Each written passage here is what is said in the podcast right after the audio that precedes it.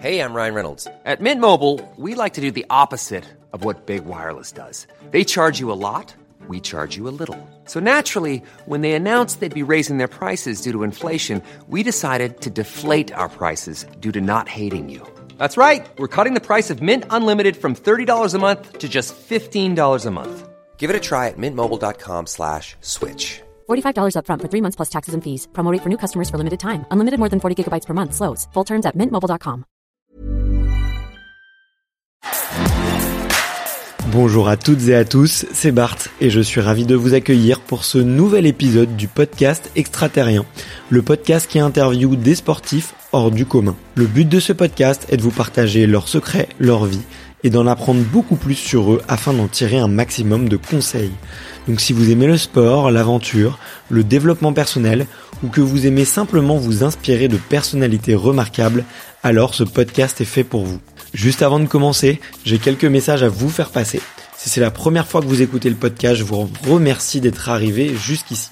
D'ailleurs, je vous recommande l'épisode avec Mathieu Torder qui a traversé l'Antarctique à seulement 27 ans. D'autre part, si vous ne le savez pas, j'ai beaucoup d'ambition avec ce podcast et je souhaite aller chercher des sportifs de plus en plus incroyables. Et j'aimerais vraiment interviewer vos sportifs préférés. Sachez que l'un des meilleurs moyens de les convaincre de participer, c'est notamment de leur montrer que vous êtes nombreux à adorer le podcast sur les réseaux sociaux et sur les notes iTunes. Donc si ce n'est pas encore fait, allez mettre une note sur Apple Podcast ou iTunes, c'est vraiment ce qui m'aide le plus à inciter des sportifs à venir témoigner. Si vous écoutez plutôt sur Spotify, vous pouvez très facilement le partager en story sur Instagram, taguez-moi et je vous repartagerai. J'en profite donc pour vous rappeler le nom du compte Instagram, c'est extraterrien.podcast. Suivez-le et vous y retrouverez les coulisses du podcast. C'est aussi un excellent moyen de me faire vos retours et de me suggérer des invités. Enfin, j'ai aussi créé une newsletter que vous pouvez retrouver très facilement dans Google en tapant extraterrien newsletter. C'est le premier lien qui remonte. J'y partage des bons plans santé, matériel, préparation mentale, des livres, des documentaires qui m'ont beaucoup inspiré. Allez, je ne vous embête pas plus et je laisse place à mon invité du jour. On est, on est en train de, d'enregistrer, donc tout est bon. Euh, salut Grégoire. Salut, tu vas bien? Ouais, ça va super bien. Euh, ça va super bien. Écoute, je suis, je suis vraiment ravi d'être là euh, aujourd'hui. Euh, je sens qu'on va passer un bon moment. Déjà, on rigole bien, on a le sourire tous les deux. Euh, euh, J'adore cette période, hein, en plus en- pendant les fêtes. donc trop bien. Alors, je me permets un petit peu de faire ta, ta présentation pour les gens qui te connaissent pas, et puis après on pourra rentrer dans le vif du sujet. Euh, T'as as, lu un livre que que j'adore et que je suis en train de relire là pour la deuxième fois, euh, qui s'appelle De mon canapé à la course à, à la course à pied la plus dure du monde. Euh, tu fais référence à- au marathon des sables une course sur laquelle il y a beaucoup de marketing et qui attire beaucoup aussi mon, mon attention. Donc j'ai hâte qu'on puisse en reparler. Euh, écoute, je me suis rigolé. Euh, je me suis régalé, pardon, tu vois, parce que j'ai beaucoup ri euh, pendant en lisant ce livre, parce que euh, je me suis beaucoup reconnu, euh, j'ai beaucoup euh, retrouvé la découverte de la course à pied qu'on peut avoir quand on est perdu dans dans dans la, la marée d'informations qu'on peut avoir et aussi de trouver cette touche d'humour qu'on ne trouve plus euh, parce que euh, le, sport, euh, la course à pied est devenu beaucoup trop sérieux et qu'on essaye d'en faire quelque chose de beaucoup trop sérieux alors que ça reste une activité ludique pour le bien-être et sur laquelle il faut se marrer quoi tout simplement donc euh, donc voilà je suis très ravi d'être là désolé pour cette intro un petit peu longue toi comment comment ça va? Bah écoute, moi ça va impec. Euh, Je suis comme toi, j'aime bien cette période de fête, même si je préférais qu'elle soit sans Covid, euh, comme tout le monde.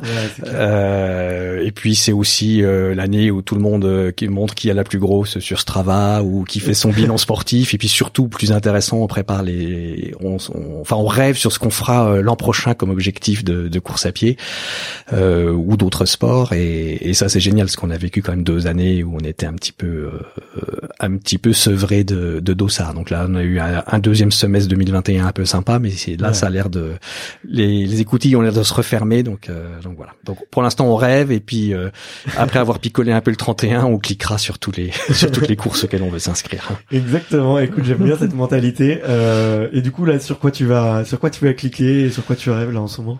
Alors en fait, j'ai pas tout à fait attendu le 31. Hier, j'ai cliqué sur un sur un Infinity Infinity Trail, c'est euh, euh, c'est des nouvelles types de courses qui sont arrivées, qui s'appellent aussi Last Man Standing. Donc en gros, on fait une une boucle de 6 km et demi ou 7 km toutes les heures.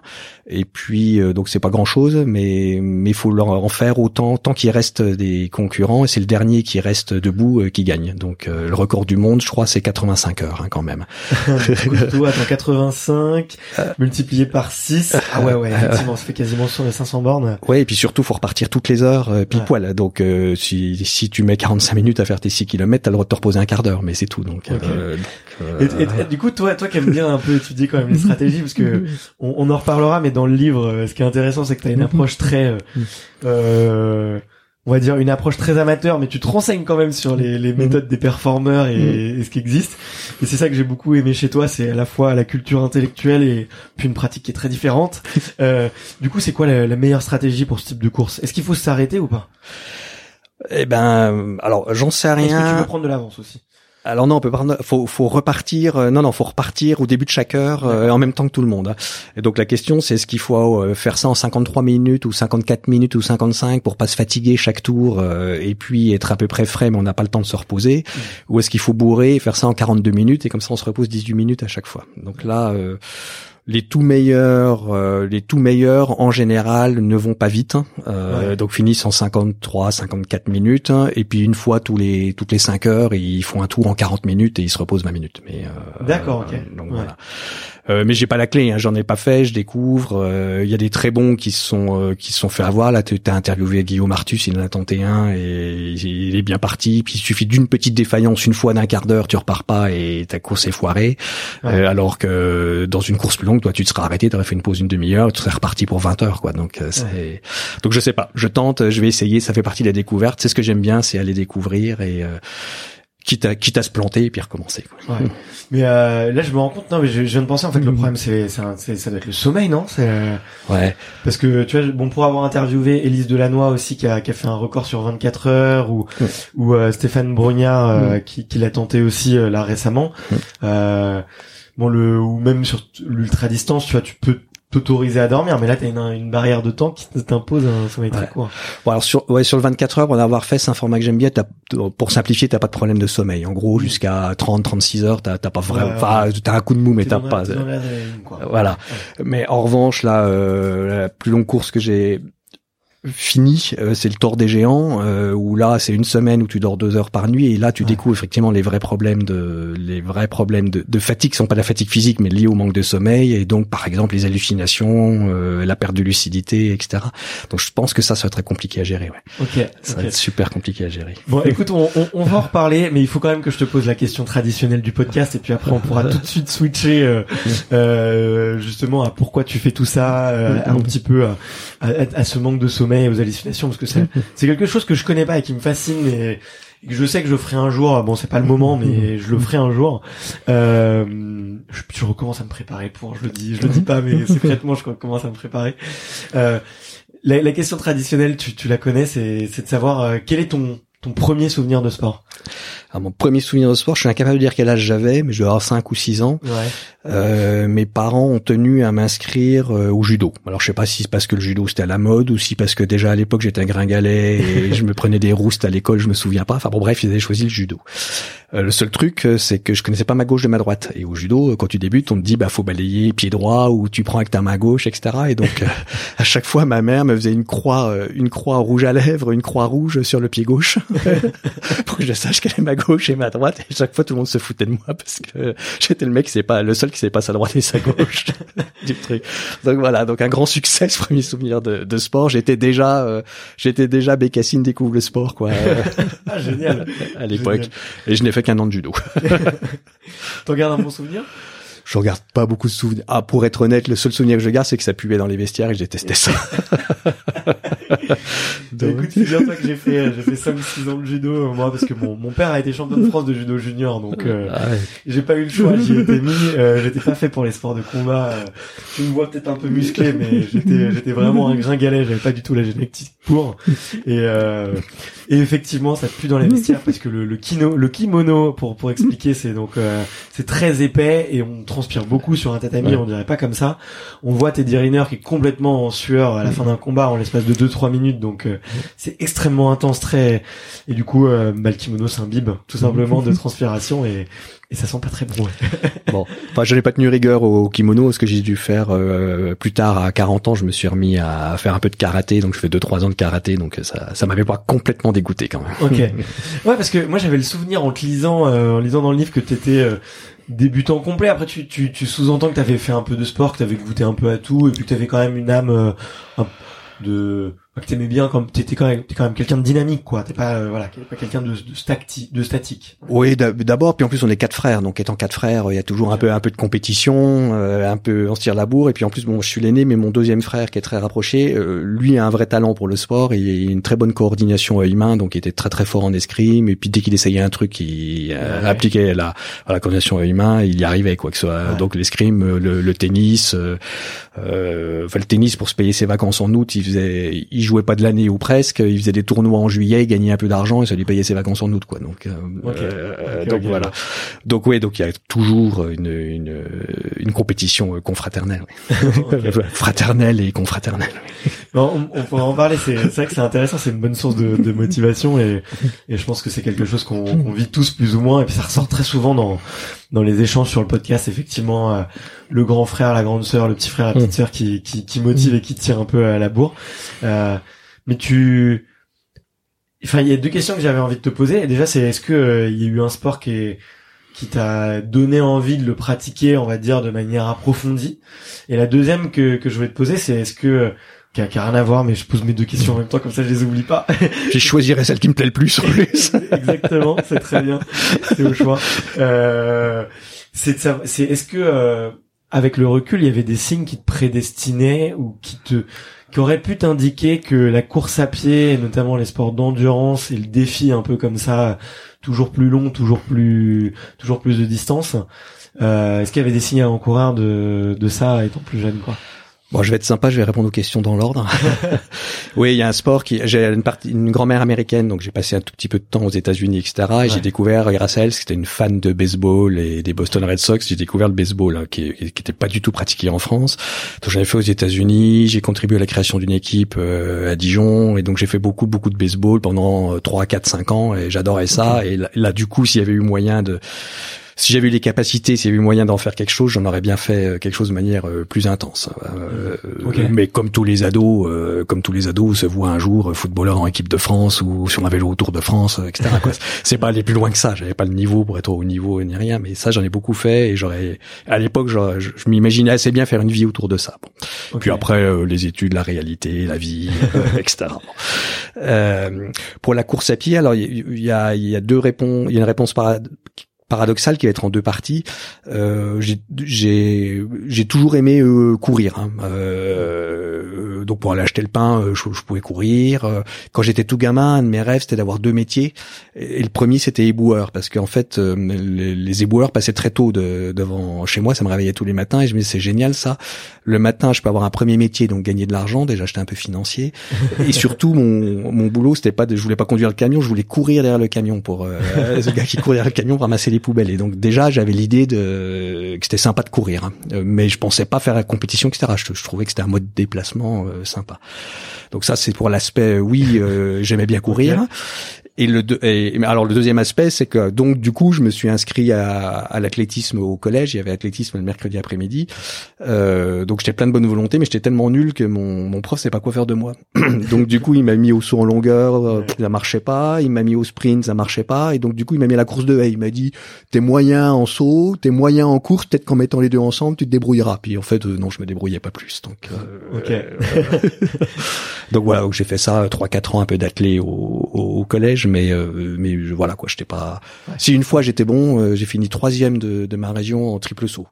Ouais, non deuxième pardon. Mais il faut dire il y a que trois concurrents, il y en a un qui s'était claqué au premier saut. Donc voilà quoi. On, ne le dit pas, mais effectivement, quand on, quand on est jeune, euh, effectivement, on dit ah oui, j'ai fait le premier, mais bon, ouais, premier, le, le, troisième a fait un no show. Voilà, exactement. Le deuxième s'est fait mal. Ouais. et, euh, le quatrième a oublié son caleçon, donc il a préféré ne pas courir, quoi. Voilà. Mais, ok, d'accord, ok. Bon, ceci étant, pour rebondir sur l'endurance, bon, je lisais déjà beaucoup à l'époque. Hein, J'adorais tous les bouquins de Jack London. J'ai adoré quand j'ai découvert la, la, course de Flanagan, qui est donc une qui est les raisins de la colère de Steinbeck en mode course à pied en fait. Euh, donc la traversée des États-Unis, euh, euh, j'ai trouvé ça génial, ça m'a fait rêver. et donc j'avais déjà, sans l'avoir intellectualisé, sans m'être dit c'est ça que je voulais faire, déjà c'est ce que je préférais quoi, lire les bouquins d'aventure et plutôt d'aventure à pied. Ouais. en mer ça m'emmerdait, en montagne j'ai pas trop lu, enfin si j'ai lu le premier de cordée etc. Mais je, ça m'intéressait moins. Mais tous ces trucs un peu d'endurance dans le Grand Nord, dans le Grand Sud, dans le désert, etc. Ouais, j'adorais ça. Ok. D'où ta culture aussi sur les reportages un peu sportifs. Euh, j'imagine que avec Netflix, euh, ta curiosité intellectuelle. Mais mm. mais c'est euh, tu vois c'est c'est c'est marrant que aies lu tous ces livres et que et que finalement tu, tu sois pas mis à la course de fond plus tôt quoi. Ouais, mais euh, alors toi, toi, tu es jeune, moi moins. Euh, je suis d'une époque où il n'y avait pas de réseaux sociaux, etc. Donc quand t'habites, euh, bon, j'habitais à Dijon, euh, jure, tu, tu sais vaguement que le marathon existe parce que une fois, t'as dans Stade 2, t'as un reportage d'une minute au, pour le marathon de Paris et puis peut-être le marathon de New York. Euh, et puis c'est tout quoi. Donc tu, tu, donc t'es gamin, tu à l'école, on t'explique qu'il y a des crosses, c'est la course la plus longue que tu peux faire. Je sais plus, c'est 3 km ou 5 km. et puis tu lis le bouquin La course de Flanagan, tu dis ouais, c'est un truc de dingue. Tu traverses les États-Unis, mais tu t'as aucun moyen. Euh, enfin, si ta famille est pas impliquée dans la course à pied, le machin, le truc, t'as aucun moyen de de, de, de, découvrir tout ça. Et puis au lycée, ton prof de sport qui est aussi ton prof d'athlète, tu lui en parles, bah lui, il sait te parler de de, de ce qui se fait, de ce qu'il fait en athlète, et donc qui est pas de la course hors stade, qui est de la course stade, quoi. Euh, donc en fait, t'avais pas du tout d'accès à cette information. Tu savais pas que ça existait, quoi. Et puis l'ultra distance restait. Euh, aujourd'hui, elle s'est beaucoup démocratisée effectivement mm. par les réseaux et Ouais. Puis pas un effet de mode aussi commercial qui est là, mais peut-être qu'à l'époque c'était pas c'est pas ça. Ouais. Mais limite les, enfin faut relire ce que les gens disent des premiers marathons de Paris quoi. À l'époque, d'abord le marathon de Paris, le, le moins de participants, il finissait en moins de trois heures parce que c'était que des c'était que des gens qui couraient, euh, c'était une passion, c'était un mode de vie. Et puis quand tu voyais des coureurs au bout de Boulogne, c'était juste les gens on leur jetait pas des cailloux à une époque. C'était c'était des gens bizarres donc. Euh... puis bloquer tout Paris. voilà. Exactement. Ouais. Donc euh, non non donc il y avait pas, enfin euh, il eût euh, être, je sais pas, être révolté, en, enfin, tout, ouais, presque révolté en rupture avec la société pour se dire, euh, enfin, ça, revenait, se dire faire l'ultra distance, ça revenait à dire, euh, je coupe les ponts, je prends un sac à dos et je fais, un, je marche jusqu'en Inde, quoi. Enfin, c'était, c'était à peu près le même saut intellectuel que que j'ai pas fait d'ailleurs, parce que j'avais pas, ça m'est pas venu à l'idée.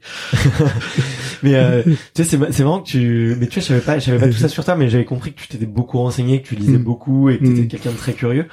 Et en fait, c'est ce que j'ai adoré euh, je pense moi dans, dans ton livre, c'est euh, c'est d'un côté euh, ta culture intellectuelle et ta culture sportive. une curiosité, je pense, infinie pour le monde du sport et de te renseigner sur tous les sujets, et en même temps pas forcément envie de les mettre en pratique ou de te rendre compte que c'était pas forcément utile et de faire ta propre expérience, quoi. Ouais.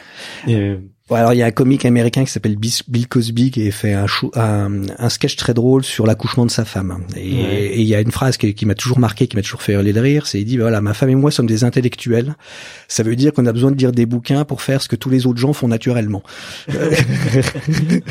et, donc euh, donc voilà c'est un peu ça. Donc je lis des tonnes de bouquins et puis après, en fait, j'ai effectivement, tu as raison, j'ai pas envie de les appliquer. Pourquoi? Parce que je suis bon, j'ai un boulot de cadre, etc. Où donc là, ce que tu fais, c'est assez normé, tu planifies, t'organises euh, et tout. Et moi, je fais du sport en loisir, hein. et donc j'ai surtout pas envie de, de répliquer le schéma, euh, le schéma boulot pour euh, mes loisirs. Donc du coup, j'ai une approche, si j'ose dire, un peu plus romantique du truc. Je me lance dans des trucs dans lesquels j'ai aucune chance, et puis je vois si ça marche, ça marche pas. Après, ça empêche pas de réfléchir. Une fois qu'on a fait toutes les conneries, on est obligé de les refaire 20 fois, mais euh, donc on se renseigne. D'abord, ça m'aide pas mal quand, quand tu es dans le train d'endurance, t'es dans le dur et que t'as un truc, t'as su. Tu, je sais pas, la première fois que tu vomis en course, euh, la première fois que tu vomis en course, tu te dis la vache, c'est grave, je suis en train de vomir, ça se trouve je suis déshydraté et tout. Si t'as lu plein de bouquins de Dean Carnez ou n'importe, où les gars t'expliquent que vomir euh, c'est juste une étape et tant que tu pisses pas du sang tout va bien, bah tu relativises quoi. Tu t'arrêtes cinq minutes, tu rebois un peu et puis et puis tu repars. Donc donc je n'applique pas euh, les méthodes, les règles d'entraînement, etc. En revanche, tu te nourris de tout ce que tu as lu et ça te permet de relativiser euh, ce qui t'arrive. Hein. Ouais. Mais c'était une des, des, questions que je voulais te poser. C'est, tu vois, c'est, on parle beaucoup euh, dans le sport, tu vois, de haut niveau, de visualisation, tu mm. vois, de, de l'exploit. voilà, de, de, de s'imaginer un peu faire la course. Est-ce que tu penses que lire ces livres, c'est un peu une partie d'entraînement parce que tu accumules du savoir, tu sais finalement à quelle sauce tu vas être mangé, tu sais effectivement que tu vas traverser des étapes comme euh, euh l'évanouissement, euh, euh, les vomissements. Tu sais que tu vas passer par ça et que du coup en fait tu es un peu préparé de manière indirecte. Tu t'y attends et du coup le jour J tu paniques pas quand ça t'arrive quoi. Oui, oui, oui. Alors c'est une bonne question. Je... oui, oui, oui, oui. Alors, mais en fait, je cherche comment y répondre parce qu'en fait, euh, ça, ça, ça, suscite autre chose. Euh, euh, D'abord, oui. Euh, enfin, c'est c'est une mode d'entraînement. Ça ne remplace jamais le fait d'avoir vécu les choses par soi-même et de se rendre compte que c'est pour de vrai. Mais au moins, on a des repères. On n'est pas on n'est pas complètement paumé, donc ça évite de paniquer. Est-ce que ça permet de mieux gérer les situations? Pas nécessairement, parce que quand ça t'arrive, t'es quand même vachement en perte de lucidité. Donc euh, donc c'est un peu la difficulté. mais oui, clairement, ça participe à, à l'entraînement et à la préparation. Je cherchais à comment réfléchir parce que j'ai écouté ton podcast sur l'auto-hypnose euh, il, y a pas très longtemps. On parle beaucoup de visualisation, etc. Et en fait, ça m'a rendu vachement perplexe euh, ce truc parce que je me suis demandé euh, qui visualisait et qui était capable de visualiser. Enfin, je m'explique. Hein. Euh, on est censé pêcher dans son histoire, dans son historique, hein, euh, des réussites ou des moments mmh. sympas euh, pour s'ancrer, etc. Si j'ai bien compris. Sauf que ça suppose que ça, t'as un état d'esprit où t'es quand même un peu tourné sur le passé, sur ce que t'as déjà fait et moins sur demain. Ou, alors, tu te visualises demain en train de, je dis n'importe quoi, en train de passer une ligne d'arrivée, etc. Mais ça veut dire que t'es vachement focus sur l'objectif et pas nécessairement sur le process pour arriver à l'objectif. Et, donc, et, et, donc, en fait, je trouve ça super intéressant. J'étais hyper impressionné par tous les exemples qui étaient donnés sur l'auto-hypnose, le gars qui double son temps pour faire la chaise. Euh, Enfin bon, bref, faut écouter, faut écouter le podcast sur l'auto-hypnose, qui est super intéressant. Euh, euh mais n'empêche, je me demande si tout le monde est capable de visualiser, et eh ben, si ça dépend pas des, si c'est pas un outil pour une certaine forme d'esprit et, pas nécessairement pour d'autres. Hein. Ouais, exactement. Euh, typiquement, quand je me, euh, là, on se disait sur quoi tu t'inscris l'an prochain, ça fait deux fois de suite que je foire la 1000 kills. Donc, il y a une course de, de 1000 km, parce que je tiens absolument à la faire en autonomie. Donc, tu portes euh, toi-même ton sac à dos, t'as pas comme tous les autres les gens avec la caravane et tout. C'est possible parce qu'il y en a qui y arrivent, sauf que moi j'ai pas le niveau et donc je n'ai pas trouvé la clé euh, euh, pour y arriver. Donc euh, les deux fois, je me suis foiré au bout d'un tiers du euh, au bout d'un tiers du chemin. donc je, je me réinscris cette année, mais j'ai toujours pas trouvé j'ai toujours pas trouvé la clé. Mais je suis mais c'est, mais du coup, je n'arrive je peux pas m'ancrer dans le passé sur cette course parce que j'ai deux j'ai deux échecs et je ne veux pas me visualiser passant la ligne d'arrivée, parce que le problème c'est pas de passer la ligne d'arrivée, c'est les 999 km qui sont euh, qui sont avant. Donc voilà, donc je sais pas quoi faire de, de, de ce de ce truc super intéressant qu'est l'auto-hypnose, la préparation mentale, la visualisation. D'une part, et ce qui est ma pratique de la de ma pratique de la course à pied d'autre part, c'est-à-dire qu'il de faire des trucs qui sont pas normés. Ouais, bien sûr. C'est mon truc, c'est pas de dire j'ai fait un marathon en X temps et donc l'an prochain je fais 3% de temps en moins et je m'entraîne comme euh, comme un dingue pour ça. Et j'ai beaucoup de respect pour les gens qui ont la discipline euh, de faire ça, c'est pas la question, mais moi mon truc, je te dis, ok, je fais un marathon, qu'est-ce que je fais euh, l'an prochain? Je fais 50 bornes ou je fais 100 ou je fais 150, mais euh, et, comme c'est pas normé, je, je vois pas ce que je peux visualiser. Ok, alors je, te, je me permets de t'expliquer parce que c'est mon grand sujet, euh, c'est mon grand sujet du moment. En fait, tu peux utiliser la visualisation de plein de manières différentes, mm. euh, et euh, notamment, bah, et là tu tu t'évoques un sujet très intéressant, c'est que tu peux et c'est dans le sport, les, on va dire les deux grandes façons mm. d'utiliser la visualisation, c'est effectivement bah, de visualiser les résultats pour ressentir toutes ces émotions là et en fait aller chercher une source de motivation dans les moments qui sont un peu durs, se lever très tôt le matin quand il pleut, ou euh, voilà euh, aller à la salle ou faire des choses qu'on n'aime pas dans l'entraînement et dans ce process où il faut beaucoup de résilience et beaucoup de sources de motivation. Euh, et donc ça c'est très très utilisé effectivement de bah, dans les moments euh, un petit peu de dur, notamment par euh, les grands champions. Euh, là, j'en parlais avec un, un, nageur, tu vois, qui dit bah voilà, quand tu passes deux heures dans l'eau à regarder les carreaux pour te lever le matin, c'est pas facile, mais en fait, bah quand tu te réveilles et que tu penses à toute l'émotion que t'as quand tu passes sur un podium, à la Marseillaise, quand tu passes à tes parents qui te prennent dans les bras, en fait, bah tu dis ok, je fais ça pour ça et c'est pour cette émotion que j'ai envie de vivre. Et du coup, euh, bah, ça te donne un, boost de motivation. Donc ça, c'est la première grosse utilisation de, de la visualisation. Et la deuxième utilisation qui peut être beaucoup plus utilisée dans les sports d'endurance, c'est effectivement de visualiser tous les problèmes que tu peux rencontrer durant ta course. Ça va être lourd, euh, euh, ton ton chariot va crever, tu vas perdre du matériel, ta montre GPS va va se casser, tu auras plus aucun indicateur, il va se mettre à faire très froid, euh, tu vas avoir des vomissements, tu vas tomber dans les pommes. Mais tu es fou, si je pense à tout ça, jamais je me lance. Mais, mais malgré malgré tout ça, tu vas t'imaginer en fait réussir. Tu vas, tu, vas imaginer euh, passer mm. outre ces, mm. passer outre ces, euh, mm. ces, ces, tous ces inconvénients, toutes ces péripéties, et tu vas réussir. Et du coup, ça va te permettre en fait de, de plus ou moins mieux les affronter et le jour J en fait de savoir un petit peu euh, bah, qu'ils existent. Et, et là où là où et la lecture en fait s'y rapproche beaucoup parce qu'en fait quand tu quand tu lis euh, un explorateur quand tu lis quelqu'un qui a déjà fait quelque chose euh, et qui te raconte toutes ces péripéties là bah, en fait tu plus ou moins tu l'intellectualises et tu sais que ça va t'arriver donc euh... ouais c'est clair. Donc oui du coup on reboucle c'est donc de ce point de vue où la lecture ça remplace un peu la visualisation euh, Mais, et du coup tu sais c'est un peu à travers ce podcast j'essaye moi de, de chercher parmi les gens qui font des choses extraterriennes extraordinaires qu'est-ce que le commun des mortels en fait peut utiliser comme outil et je pense que la lecture est un super outil en fait pour euh, pour s'imprégner de, de tout ça quoi. Donc euh... ouais c'est évident. Et, et, puis en plus l'autre intérêt de la lecture c'est que euh, quand tu es lecteur, tu n'es pas acteur en fait, hein. euh, d'une part, mais d'autre part, tu es à 100% euh, dans ce que tu fais. C'est-à-dire, tu tu peux pas lire en pensant à autre chose. Hein. Euh, et donc, c'est une attitude qui est pas totalement inutile en ultra endurance. voilà, d'être d'être capable, ouais, mais d'être capable d'être à la fois dans 100% dans ce qu'on fait, mais de de rester euh, d'avoir cette position comme celle du lecteur, c'est-à-dire de, de, de, se regarder faire et donc de prendre un peu de recul. Euh, et, et, ça, c'est vachement utile un exemple tout simple, c'est quand tu commences à avoir des idées, des, idées noires euh, quand tu cours. Les idées noires, c'est en général, tu commences à dire qu'est-ce que je vais pouvoir trouver comme excuse pour expliquer le fait que j'ai abandonné? c'est pas oh, j'ai mal, machin, etc. Bon, bah quand, quant à ça, si tu es capable de sortir de toi, tu te dis et ça, c'est un premier signe d'hypoglycémie. Tu commences par prendre un bon bec, hein. donc je recommande les crocodiles, il y a de la spiruline dedans. Comme ça. c'est pas pour ça, mais ça vous donne une excuse. Euh, tu, euh, et, bah, tu te, tu te rends compte que en ayant ce, ce, recul du lecteur, euh, enfin comme le lecteur qui regarde l'action, tu te regardes en action, tu es capable de prendre du recul à un moment où tu es en perte de lucidité et de faire parfois ce qu'il y a à faire. Alors parfois tu es trop loin, mais euh, et donc là typiquement, euh, en général, tu prends ton morceau de sucre et ton hypo, elle est réglée en un quart d'heure et curieusement tes idées noires elles disparaissent. Hein. Sauf que en fait quand t'es dedans, les premières fois quand t'es dedans, t'es dedans quoi. Tu, tu ne vois pas d'issue. Donc quand tu commences à réfléchir à ça, tu sais que grosso modo dans deux heures ou dans deux heures trente, sauf miracle, t'auras abandonné quoi, parce que tu commences à dire ouais mais du coup puis ah peut-être que j'ai peut-être ma cheville qui ah ouais non ah là ou ma cheville euh, et, et, en fait quand tu ne penses qu'à ça euh, tu penses qu'à ça plutôt que de penser à autre chose. Ouais c'est vrai que ok. Et là euh... et donc là la position du lecteur qui, qui regarde l'action mais qui est quand même euh, qui pense pas à autre chose ça, ça, ça, aide quoi. Ça t'aide à sortir de toi euh, le, mmh. et euh, du coup bah, c'est une question que, que, que je voulais te poser. Toi qui as lu énormément euh, et qui est qui est parti dans la course à pied de zéro de ton mmh. canapé comme tu le dis avec un premier 5 km puis très vite un, un marathon et, des mm-hmm. courses de plus en plus folles. Si il y a beaucoup de lecteurs, enfin il y a beaucoup d'auditeurs du podcast, tu vois, qui qui effectivement vont faire de l'ultra distance, mais aussi, aussi beaucoup qui font juste de la course à pied et qui n'osent pas forcément passer à l'ultra distance.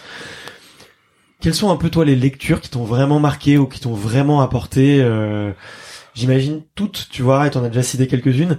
Mais euh, si tu devais recommander, tu vois, quelques quelques lectures à, à quelqu'un qui voudrait un peu se lancer, qu'est-ce que tu lui recommanderais?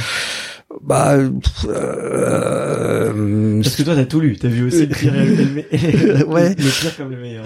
Euh. Non, mais je dirais ça dépend beaucoup de la, de la configuration psychologique des gens. Il y a des gens qui, euh, qui ont besoin d'absolument d'être dans la progression, euh, dans les trucs normés, est-ce que ça les rassure, et donc ils mettront plus longtemps à faire la longue distance, mais, mais ils y arriveront parce qu'ils sont un peu bulldozers, quoi. Ils progressent. La première année, ils disent, mon objectif sera de faire un 10 bornes, et puis la deuxième un semi-marathon, un, un, plan, un machin, etc. Et donc là, il faut qu'ils lisent, je sais pas, du bi, du euh, enfin des, des gens qui sont des des, des techniciens du truc et ça accompagne vachement bien. C'est des livres techniques. Moi, j'ai franchement j'ai du mal à lire. Je crois que j'ai jamais fini un. J'ai trouvé des trucs vachement intéressants, mais j'en ai jamais fini un. Donc, donc voilà. Et après il y a ceux qui ont besoin de rêver. Et donc là, il faut lire les bouquins de. Alors je sais jamais comment on dit. C'est un Américain qui s'appelle Dean.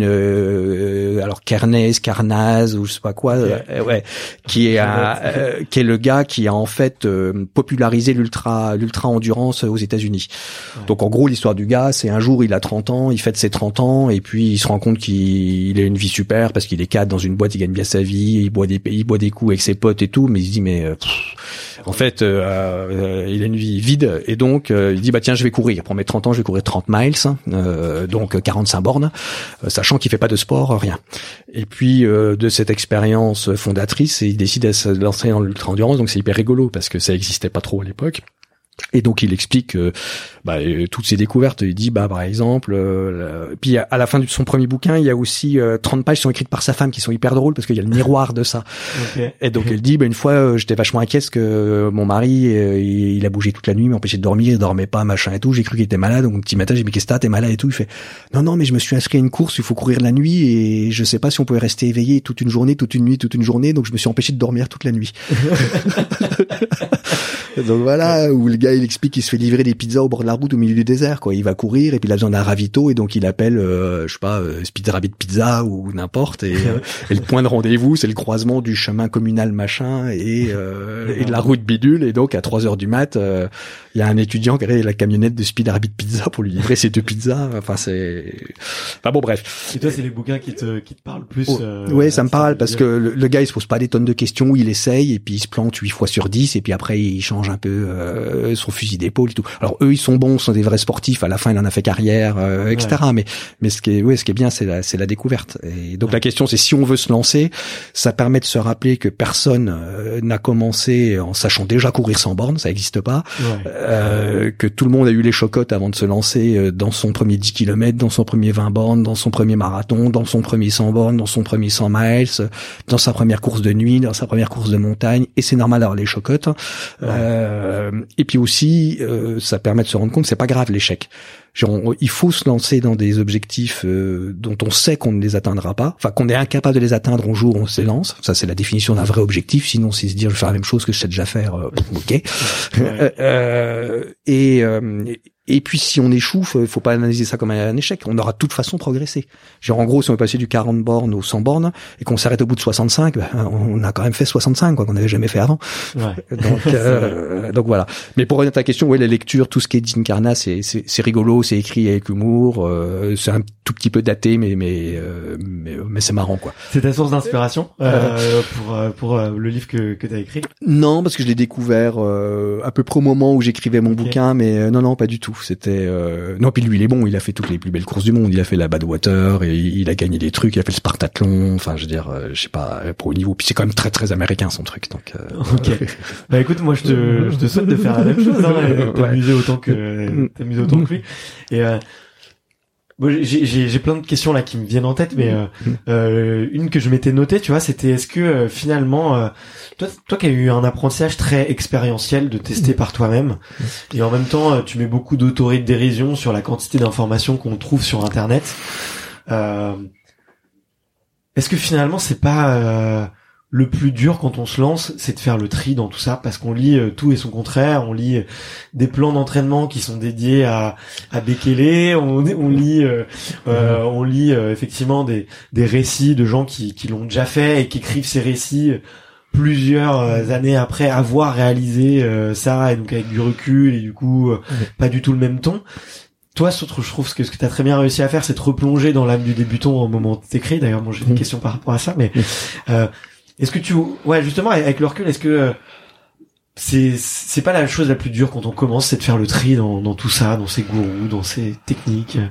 Oh, oui, alors tu oui t'as as mis le doigt dessus, c'est qu'en fait les gens, les, les les les entraîneurs qui sont bons d'ailleurs ont oublié ce que c'était d'être débutant et, mmh. et, puis ils ont pour eux l'expérience euh, de la masse des gens qui s'entraînent et ils sont capables de donner le plan qui va bien, euh, sauf que ça ne répond en rien à, tes interrogations, euh, tes difficultés, etc.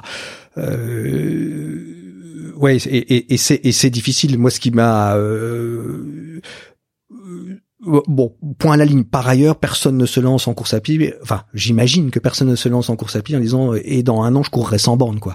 Parce que euh, donc tu commences dans la course à pied juste pour commencer ou parce que tu as un mini objectif qui est un 5 bornes ou un 10 bornes. C'est après que ça que ça dérive ou dérape ou je sais pas comment comment faut dire. Euh, et, et, puis de toute façon, tu de choses où où t'as envie ou t'as pas envie. Je veux dire, si si ton premier plan c'est une véritable contrainte et machin etc. Tu tu iras pas beaucoup plus loin sur. Euh, donc avec tous mes frères, on s'est lancé sur le marathon de Paris. je suis le seul à avoir poursuivi au-delà du, du, marathon parce que eux ils étaient contents de l'avoir fait une fois dans leur vie et, et, ils n'en referont pas, euh, sauf celui de 2024 euh, pour les JO s'ils arrivent à avoir un dossard, euh, un dossard de courtoisie. Mais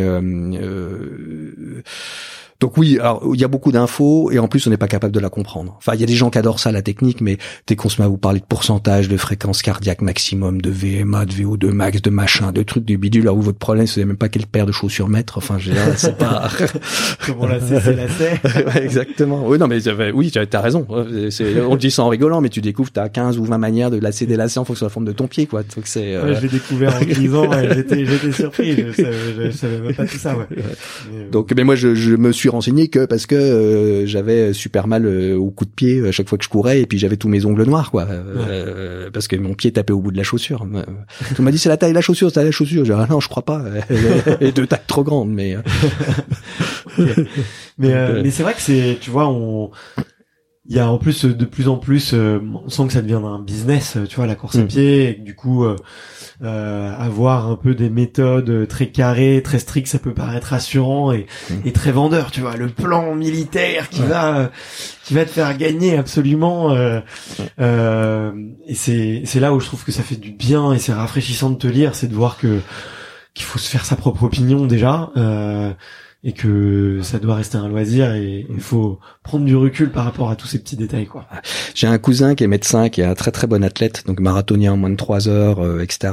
et qui euh, qui fait du sport de rééducation pour les gens qui ont eu des accidents cardiaques, etc.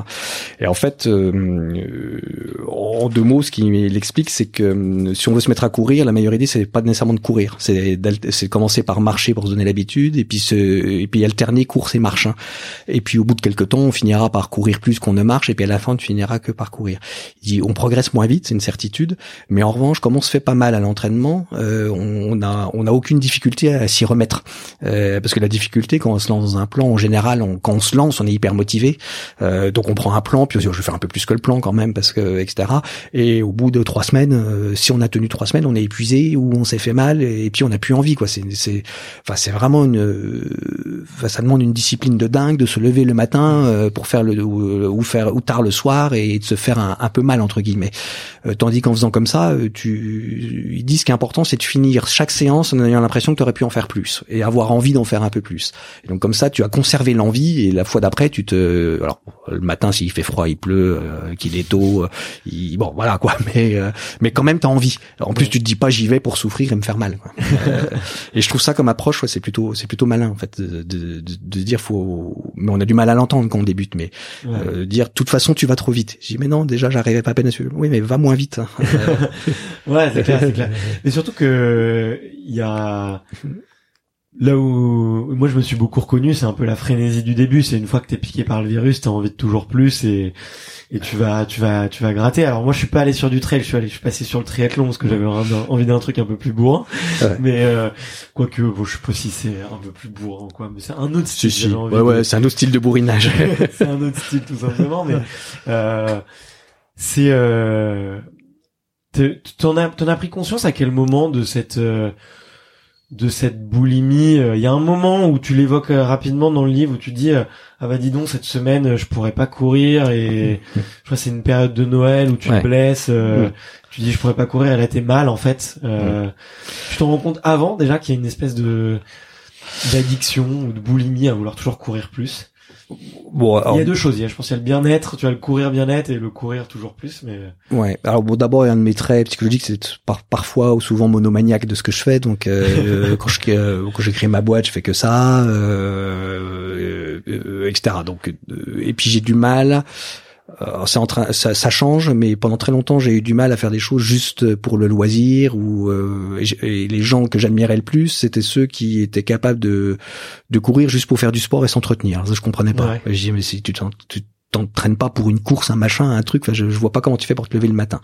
Bon, là, c'est un petit peu en train de changer, mais euh, euh, donc donc j'analysais pas ça comme une boulimie, parce qu'en fait, c'est un mode de vie euh, pour tout, que ce soit pour la lecture ou pour typiquement en lecture, j'adore lire des polars, parce que je trouve que c'est des études, des, des, des, très bonnes euh, études sociologiques. Enfin, on s'écarte du sujet, mais mais du coup, quand je découvre un auteur qui est bien, euh, je je, je lis les douze bouquins qu'il a écrits. voilà. Donc donc là, pareil, un peu pour la course à pied, je me suis lancé là-dessus comme ça.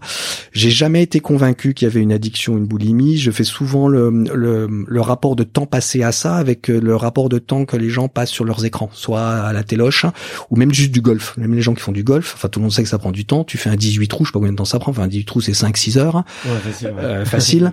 euh, bah déjà quand t'as couru 6 heures dans la semaine, euh, et tout le monde trouve ça asocial d'avoir couru 6 heures dans la semaine, parce que t'as fait 6 fois une heure dans ta semaine, et c'est un dingue, il court tous les jours, il y a plus que ça dans sa vie, ni rien. Alors que le gars qui joue au golf 6 heures euh, en mois dit bon, euh, dans son week-end, on dit ouais bon ok il fait du golf, c'est un peu prenant, mais voilà quoi. Euh, donc déjà il y a le regard des autres sur spécifiquement la course à pied. Et donc moi je dis tant que c'est bien dit merci. non mais ça fait du bien maintenant je me dirais. Et toi t'as regardé combien d'heures Netflix cette semaine tiens Non mais exactement quand tu dis aux gens alors avant c'était la télé, maintenant les gens regardent moins la télé, mais t'as regardé combien d'heures Netflix, Amazon Prime et tout, les, les gens savent pas et dis vas-y ton iPhone il te dit toutes les semaines combien d'heures t'as passé sur ton écran et dit bah moi j'ai couru la moitié du temps de ça. Donc quel est le problème? Euh, Donc déjà il y a un problème de, de regard sur euh, Bon, tu sens le gars un peu défensif, hein, j'ose pas dire. Je, refuse de reconnaître que j'étais drogué, mais. Euh.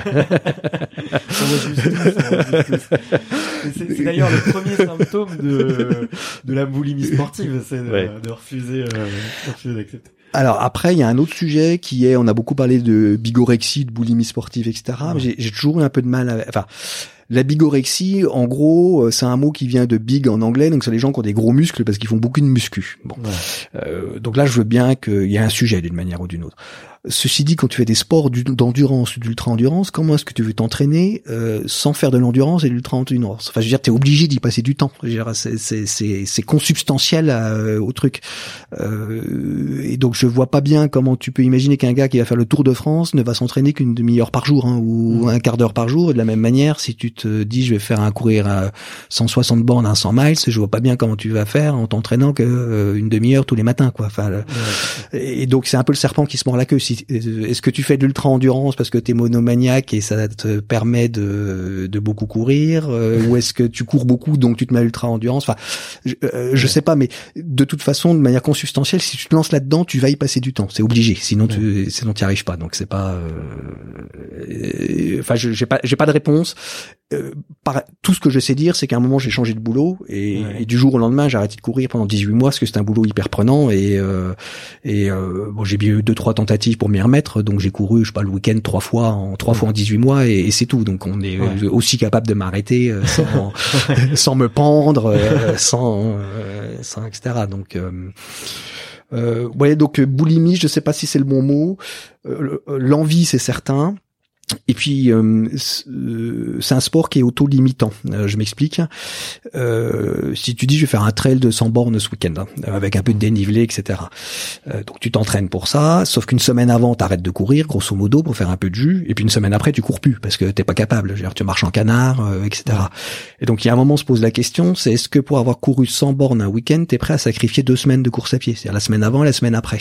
Parce que finalement, d'habitude, 100 bornes, c'est ce que tu faisais par semaine. Donc t'en faisais 200 en deux semaines et puis là, euh, t'en as fait que 100. En, et donc quel est, quel est le rapport coût-bénéfice, euh, entraînement, etc. Donc, euh, donc à quelques exceptions près, t'as des gens qui enchaînent comme des dingues, euh, Christophe Le Sceau, à une époque Jean-Michel Touron, etc. Tu, c'est auto-limitant. Enfin, y a, tu, tu ne peux pas courir comme un dingue tout le temps. Ouais, ton corps y arrive pas. Ouais, bien sûr, bien sûr. Mais tu sais, euh, tu sais toi, enfin, est-ce que tu t'es posé la question de pourquoi tu voulais faire des, des courses de plus en plus dures et pourquoi est-ce que tu voulais allonger la distance? J'ai l'impression qu'au début, euh, dis-moi, dis-moi si je me trompe. Hein, je fais de l'analyse, euh, c'est pas, pas très, c'est pas très poli, mais bon. non, mais ça permet de rebondir, il y a pas de souci. Mais tu vois, au début, c'est un petit peu, euh, au début, tu le dis clairement, c'est euh, quand une fois que tu es dans un objectif, tu te lances un objectif encore plus fort pour euh, ne plus penser au premier objectif qui va du coup te paraître ridicule, mais qui est déjà euh, une performance par rapport à tes capacités. Euh, du coup, c'est un c'est un peu une fuite en avant de comment est-ce que j'oublie le prochain objectif et du coup t'es un peu pris dans cet engrenage là. mais est-ce qu'il y a ouais il y a je sais pas il y a un truc que tu vas chercher enfin pourquoi pourquoi aller, chercher toujours plus long quoi? C'est un peu la question. Alors, il y a d'abord il y a une il y a une raison d'ordre purement pratique, hein, euh, c'est que j'aime pas me faire mal à l'entraînement. Donc si tu veux aller plus vite, il euh, n'y a pas de secret, il faut se faire mal à l'entraînement, faire du fractionné, ah, il faut faire de l'intensité, etc. Euh, or, comme euh, moi je suis dans une démarche loisir et découverte, je j'ai pas le courage de me faire mal. J'ai le courage de m'épuiser, c'est-à-dire de courir deux heures, deux heures et demie sous la pluie, mais j'ai pas le Hey, I'm Ryan Reynolds. Recently, I asked Mint Mobile's legal team if big wireless companies are allowed to raise prices due to inflation. They said yes. And then when I asked if raising prices technically violates those onerous two-year contracts, they said, what the f*** are you talking about, you insane Hollywood ass?" So to recap, we're cutting the price of Mint Unlimited from $30 a month to just $15 a month. Give it a try at mintmobile.com slash switch. $45 up front for three months plus taxes and fees. Promo for new customers for limited time. Unlimited more than 40 gigabytes per month. Slows. Full terms at mintmobile.com. Ouais, je vais me faire euh, une demi-heure de, de, de, fractionner ou 40 minutes de fractionner. Donc, donc déjà, euh, euh, ça limite ma capacité à me dire je reste sur la même distance et je m'améliore tous les ans.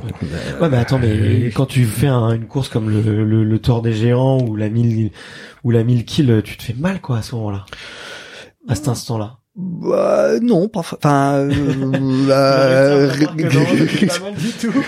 Euh, attention, attention. Je, je vois le, la personne qui y arriver. non, non, mais tu, dé, tu découvres des. Tu alors euh, cette démarche de, de, de, de, progression, tu découvres plusieurs sujets. Tu découvres des sujets qui sont la différence entre l'inconfort, euh, la douleur et la souffrance. Hein. donc, t'as bien le temps d'y réfléchir. Donc, est-ce que t'es dans l'inconfort quand t'es dans l'un et dans l'autre? Oui. Est-ce que t'es dans la souffrance? Certainement pas. Est-ce que tu es dans la douleur? C'est hyper rare et, euh, et si tu dans la douleur, tu faut te poser les bonnes questions, faut s'arrêter, euh, etc. Donc après la question c'est quel degré d'inconfort tu es prêt à accepter juste pour un loisir, euh, pour aller au bout, euh, etc. Donc, donc, donc si se faire mal c'est être dans la souffrance, la réponse est jamais. Si c'est être dans la douleur, j'ai pu, fleur, pu flirter avec, mais c'était pas, c'est pas pour ça que je le faisais. C'était juste euh, les circonstances qui ont fait que c'était compliqué. Euh, donc ça, c'est le premier sujet. Le deuxième sujet, c'est qu'on a des vies qui sont quand même vachement normées. Euh, et si je peux prendre une image, t'as le choix euh, en matière sportive entre être euh, touriste, voyageur ou aventurier. Euh, le tourisme, c'est euh, tu prends euh, tu prends l'avion, tu fais un tour, tu fais le tour de la ville de Barcelone ou je sais pas quoi avec un guide qui te montre et tout est bien cadré, zéro risque, et tu découvres un truc et c'est sympa. Donc typiquement c'est le marathon de Paris quoi. Tu tu t'inscris au marathon de Paris, tu découvres ça, bon bref. Après, tu as le voyageur, c'est, euh, je dis n'importe quoi, tu prends un avion, tu vas en Inde, et puis euh, là, t'as pas réservé euh, en Inde, et tu te démerdes pour faire avec ton sac à dos pendant deux trois semaines l'Inde, et puis tu reviens avec ton avion. Donc là, tu t'es pas vraiment mis en risque, hein, parce que tu as quand même ton téléphone portable, ta carte de crédit, et mais tu as découvert un truc, et puis tu avais un peu d'incertitude. Hein. donc là, c'est éventuellement un tort des géants une mille kills parce que t'as jamais essayé, t'as jamais essayé. Puis après, t'as l'aventurier, donc t'as les gens t'as interviewé qui sont allés, je sais pas, au pôle sud, au pôle nord, euh, qui ont traversé un désert à vélo, je sais pas quoi, enfin bon, euh, des trucs de dingue. Bon. Et, et, et donc ça, c'est ça, c'est pour les différents types de voyages. Et en fait, l'aventure euh, mentale, psychologique, c'est la même. Hein. C'est-à-dire, soit tu fais des trucs avec lesquels tu es à l'aise, hein. donc tu es touriste, et il n'y a pas de honte à courir un 10 bornes pour essayer d'améliorer ça de ça, ton meilleur temps de 10 secondes, à faire un semi-marathon, etc. Et puis tu as le truc un peu voyageur, où là tu ferais un trail long, donc même si tu sais faire, tu as déjà couru 160 bornes en montagne et tout, c'est quand même à chaque fois, t'es jamais sûr de finir complet, parce que tu peux être un jour sans, euh, où il se met à pleuvoir, il fait froid, t'as pas le mal, enfin bon, peu importe. Et puis tu as l'aventure. Hein. Euh, et donc là, mais l'aventure qui reste aseptisée pour nous occidentaux, et donc là c'est un tort des géants ou une 1000 kilos, etc. Parce que tu sais pas du tout où tu vas psychologiquement, t'es dans l'incertitude et t'as pas la carte. Si tu t'as pas, t'as personne qui te fait un plan d'entraînement euh, pour courir 1000 bornes. Si tu veux, t'as, euh, t'as personne qui te dit euh, le tour des géants, ça se gère comme ça. Ça se gère comme tu peux au moment où tu peux, etc. Et donc ce que je décrivais pour les voyages, c'est le voyage psychologique pour moi c'est la même chose. C'est essayer d'arrêter d'être touriste, être le plus souvent possible voyageur, et puis de temps en temps, si c'est possible, une fois par an, euh, être aventurier, partir sur un truc euh, que j'aime pas. Et donc ça, ça, ça, ça enrichit le carnet de voyage qu'on a à l'esprit. Quoi. Mais écoute, moi qui aime bien voyager, la métaphore me parle très bien. Donc, et du coup, ce que tu sous-entends peut-être, c'est de c'est que plus la distance s'allonge, plus finalement plus tu vas vers de la découverte et plus tu vas vers de l'inconnu et c'est ça que tu vas chercher du coup. Bah en, fait sur l'intensité, je vois pas bien ce que je vais découvrir de plus à part que je vais vomir plus vite et euh, et voilà. Non mais pour être concret sur le tour des géants par exemple, j'ai découvert les hallucinations qui sont liées au manque de sommeil. Euh, et puis ça c'est un truc qui est assez Il y en a euh, beaucoup sur une semaine? Bon, on a tous à peu près au même moment. On, on, s'était regroupé à trois pour courir. Euh, donc, donc, je vais très vite là-dessus, parce que c'est rigolo. Mais on rencontre un, donc un Chinois qui était en train de harponner des pommes de pin avec son bâton parce qu'il était convaincu que c'était des animaux qui l'attaquaient. Donc euh, on l'a pris euh, sous le bras pour l'emmener avec nous, euh, en disant il, il, il, est pas bien. J'ai un autre coureur qui à un moment s'arrête dans une montée. Donc la même nuit, il me dit, il me dit ah, arrête-toi, fais gaffe, il y a des requins. J'ai ah, donc en montagne, tu vois, t'es à 3000 et tout. Dis ah ouais, où ça? Devant et donc tu lui dis euh, tranquille, bah, tranquille Baptiste, tu lui dis bah, t'inquiète, moi je viens de Bourgogne, donc je suis un spécialiste des requins, donc aucun rapport. Je dis je te passe devant et tu me dis juste s'ils m'attaquent, mais ceux-là je crois qu'ils c'est des gentils, donc tu passes dans les rochers, bien sûr il se passe rien. Il dit, non c'est bon, ils ont pas attaqué, tu vois, je t'avais dit ils sont gentils, viens. Donc le gars en pleine alu, il te suit parce qu'il voit que t'es un expert des requins de montagne, quoi. Et puis moi, moi à ce moment-là je cours et puis euh, je vois un truc bizarre au bord de la route, bon, je vois des renards, donc euh, je me dis bon des renards, ce qui est censé avoir des renards au bord euh, du chemin là comme ça, donc, bon, je dis bon je vais rien leur dire, parce qu'ils sont tous en alu et puis je suis le seul à pas être en hallucination, donc euh, je, vais les conduire. Puis trois quatre heures après, je leur dis mais croyez qu'il y a des renards dans le coin? Le gars me dit ouais bien sûr ça arrive et tout. Je dis ah bon vous avez vu ceux qui étaient au bord du chemin? Je dis mais non. Mais je dis mais si au col là-haut quand on a tourné vous avez bien vu il y avait il y avait des renards. Il dit, mais ils faisaient quoi les renards? Bah les trois, ils étaient, ils étaient assis au bord, ils étaient assis au bord du chemin, ils jouaient aux cartes et fumaient une clope. Pourquoi? Et donc c'est bien ce que j'avais vu et j'étais aussi, si tu veux, convaincu que c'était bien ce que j'avais vu. Et quatre heures après, j'étais encore convaincu que c'était bien ce que j'avais vu. Bon. Et donc ça, c'est vachement intéressant parce que tu es à 95% d'hallucination, mais tu as une petite part de toi qui te regarde et qui te dit ce que t'as vu c'est pas normal et ça existe pas, tu es en train d'halluciner. Donc c'est hyper bizarre, c'est comme quand t'es dans un rêve, tu sais que t'es en train de rêver mais t'arrives pas à t'en échapper. Bah ça j'ai découvert ça grâce à l'ultra endurance le tour des gens et curieusement, je n'ai eu de cesse que de reproduire ça pendant deux ans. Donc, c'est-à-dire de me trouver des courses où je serais suffisamment en, déficit de sommeil pour revivre cet état qui était vachement intéressant, où tu as vraiment une, ouais, l'impression d'avoir ton esprit qui sort de ton corps et de te, et de te regarder faire. Hein. Euh, et donc, ouais, tu, donc tu découvres des trucs, tu découvres des voyages, et mais il y a peut-être plus rien après. Hein. Ouais. et, et, ça t'est jamais arrivé de, je sais pas, de t'effondrer euh, justement sur sur une course euh... Ouais, si, alors c'est pas glorieux, mais je, c'est pas glorieux. Des chutes dans, ouais. ouais. mais en fait après le Tour des gens, donc là j'ai rencontré euh, Jean-Sébastien Mayen, donc que je remercie, ce qui m'a sauvé la vie sur une course suivante, c'est ce que je vais raconter. Euh, donc on a fini le Tour des géants ensemble, il m'a bien aidé à la fin, et on a décidé de s'inscrire à la PTL1, euh, ce qui est la petite trotte à Léon, euh, qui est une des courses de l'UTMB, et c'est 320 bornes autour du, du Mont Blanc. C'est en binôme ou en trinôme, mais là il y a beaucoup moins de, de ravitaux qu'autour des gens et c'est plus montagne quand même, c'est plus technique. Euh, et puis j'ai pris, donc c'était en binôme, et puis j'étais pas hyper en forme parce que j'avais eu une bronchite euh, trois semaines avant, euh, donc pas en forme, mais quand si si t'y vas pas, tout le monde abandonne, donc euh, donc t'y vas. Et puis ça s'est pas bien passé. Et donc au bout de deux jours, pour simplifier, euh, je suis tombé dans les pommes en deux jours, trois jours, j'ai oublié. Euh, je suis tombé dans les pommes en montagne à je sais pas 2006, euh, deux heures avant la nuit, avec des orages annoncés, au milieu de nulle part, etc. Donc évacué en hélico, dont j'ai aucun souvenir. etc. Donc c'est Jean-Sébastien qui s'est démerdé pour pour appeler les secours, euh, hélico, etc. Donc ouais, ça arrive. Hein. Euh, alors, tu te souviens de rien de ce moment-là? Ouais, Vaguement de flash, quoi, du, du mec dans l'hélico qui me donne de la solution saline à boire parce que j'étais déshydraté. Euh, je me souviens juste de dire à de dire à Jean-Sébastien, oh, j'ai un coup de mou là, je me, je me mets en position latérale de sécurité, euh, fais gaffe que je glisse pas, quoi. Et euh, et puis voilà, quoi. Puis après, pouf, tomber dans les pommes. T'as pas eu peur à ce moment-là? Non. Euh, j'ai eu froid, mais j'ai pas, j'ai pas peur. J'étais en hypothermie d'ailleurs, mais euh, non, j'ai pas, j'ai pas eu peur parce que c'est comme une grosse hypoglycémie et souvent quand ça t'arrive en course, t'as un coup de mou comme ça, tu t'arrêtes dans un fossé, tu dors 20 minutes et puis ça repart quand tu fais une micro sieste et euh, et voilà.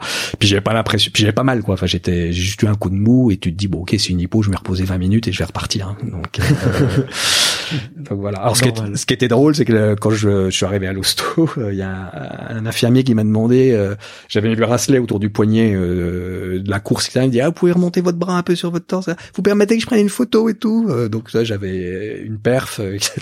j'ai oui bien sûr, donc il me prend en photo. Je dis pourquoi la photo?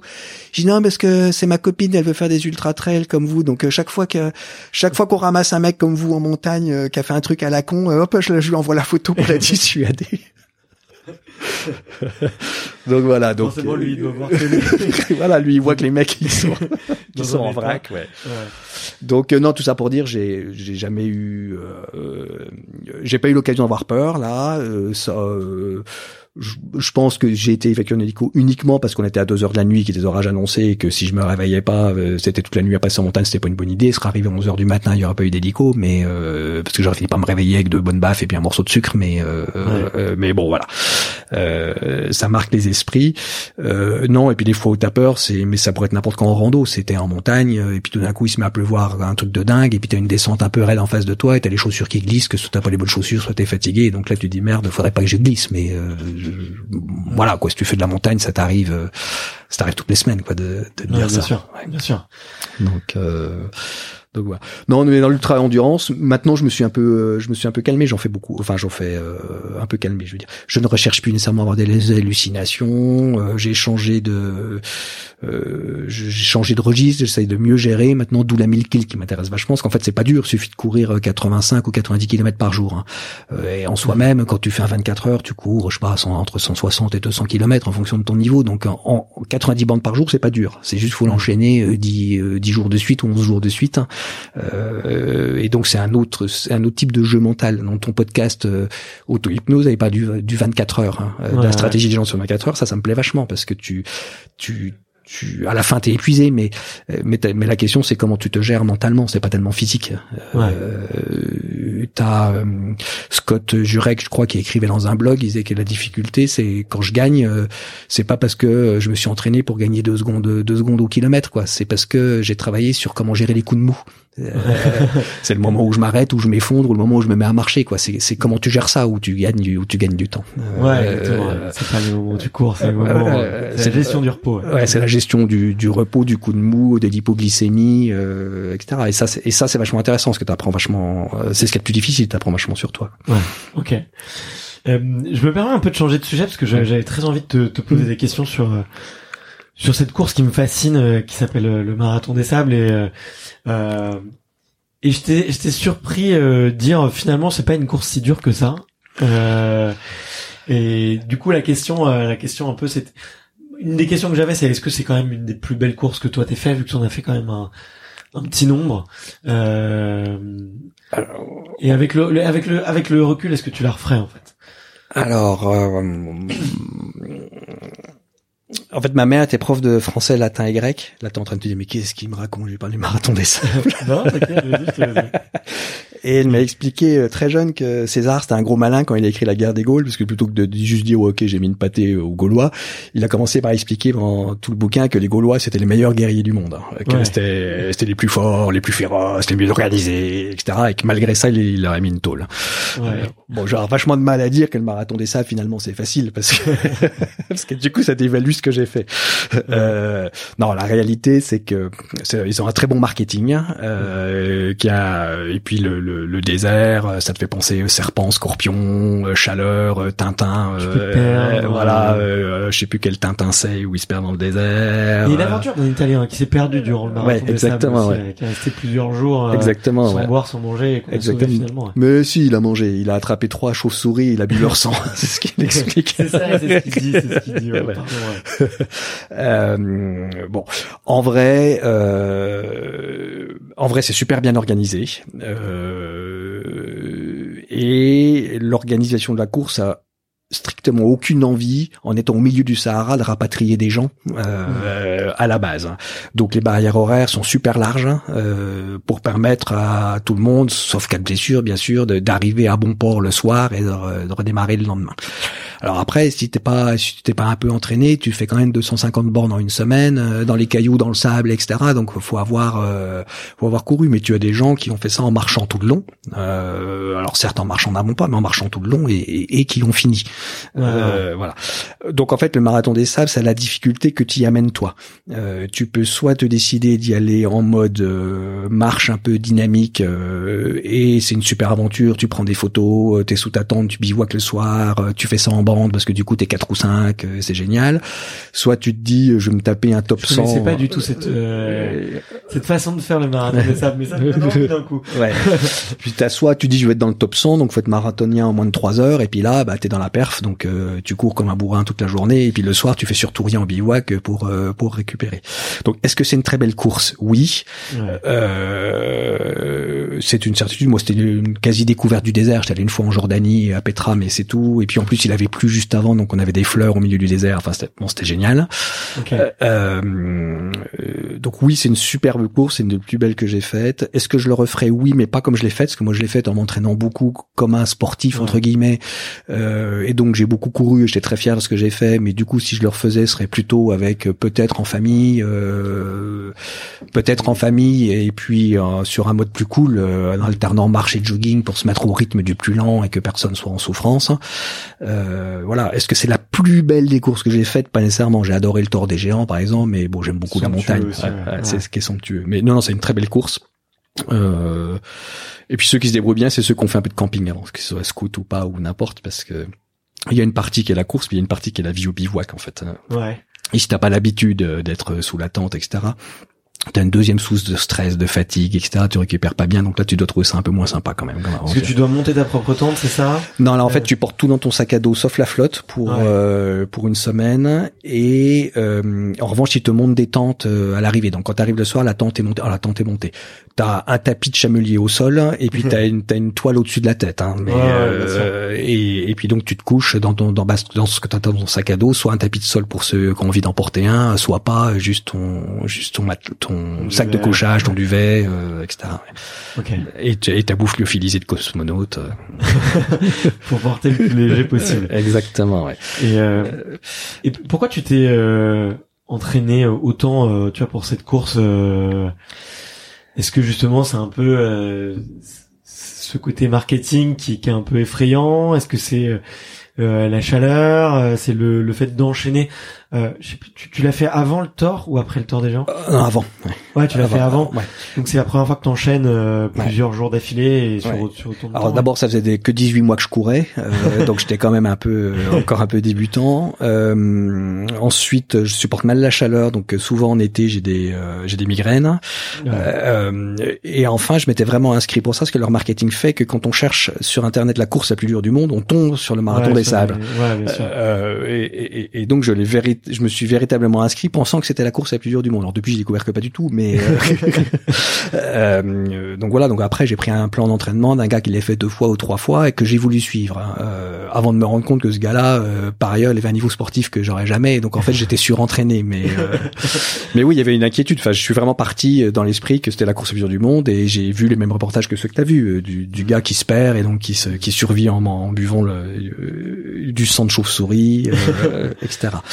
Euh, et je suis, je suis rentré en super forme. J'ai jamais été en meilleure forme de ma vie qu'en rentrant du marathon des sables. Parce que d'une part, je m'étais super entraîné, puis d'autre part, bah, sur place, j'ai perdu un peu de poids, j'ai beaucoup couru. Euh, donc c'est juste après ça que j'ai fait mon premier 24 heures. Euh, j'ai jamais dû battre le score que j'ai fait à son premier 24 heures depuis. euh, okay. euh, etc. Non, non, c'était une. ouais, donc je me suis entraîné. Là, pour le coup, je me suis entraîné sérieusement avec un plan d'entraînement parce que je, je me disais là, tu peux pas. C'est bien y aller comme un kéké, mais par, bon, parfois. Euh, donc ça c'était l'aventure de l'année. C'est ouais. euh, là euh, faut y aller pour de vrai quoi. J'ai Mike Horn quand il va au pôle Nord euh, avec ses skis, il teste tout le matos avant quand même. là c'était un peu la même idée. C'était faut se ouais, tester un peu. Ouais. Ouais bien sûr mais puis.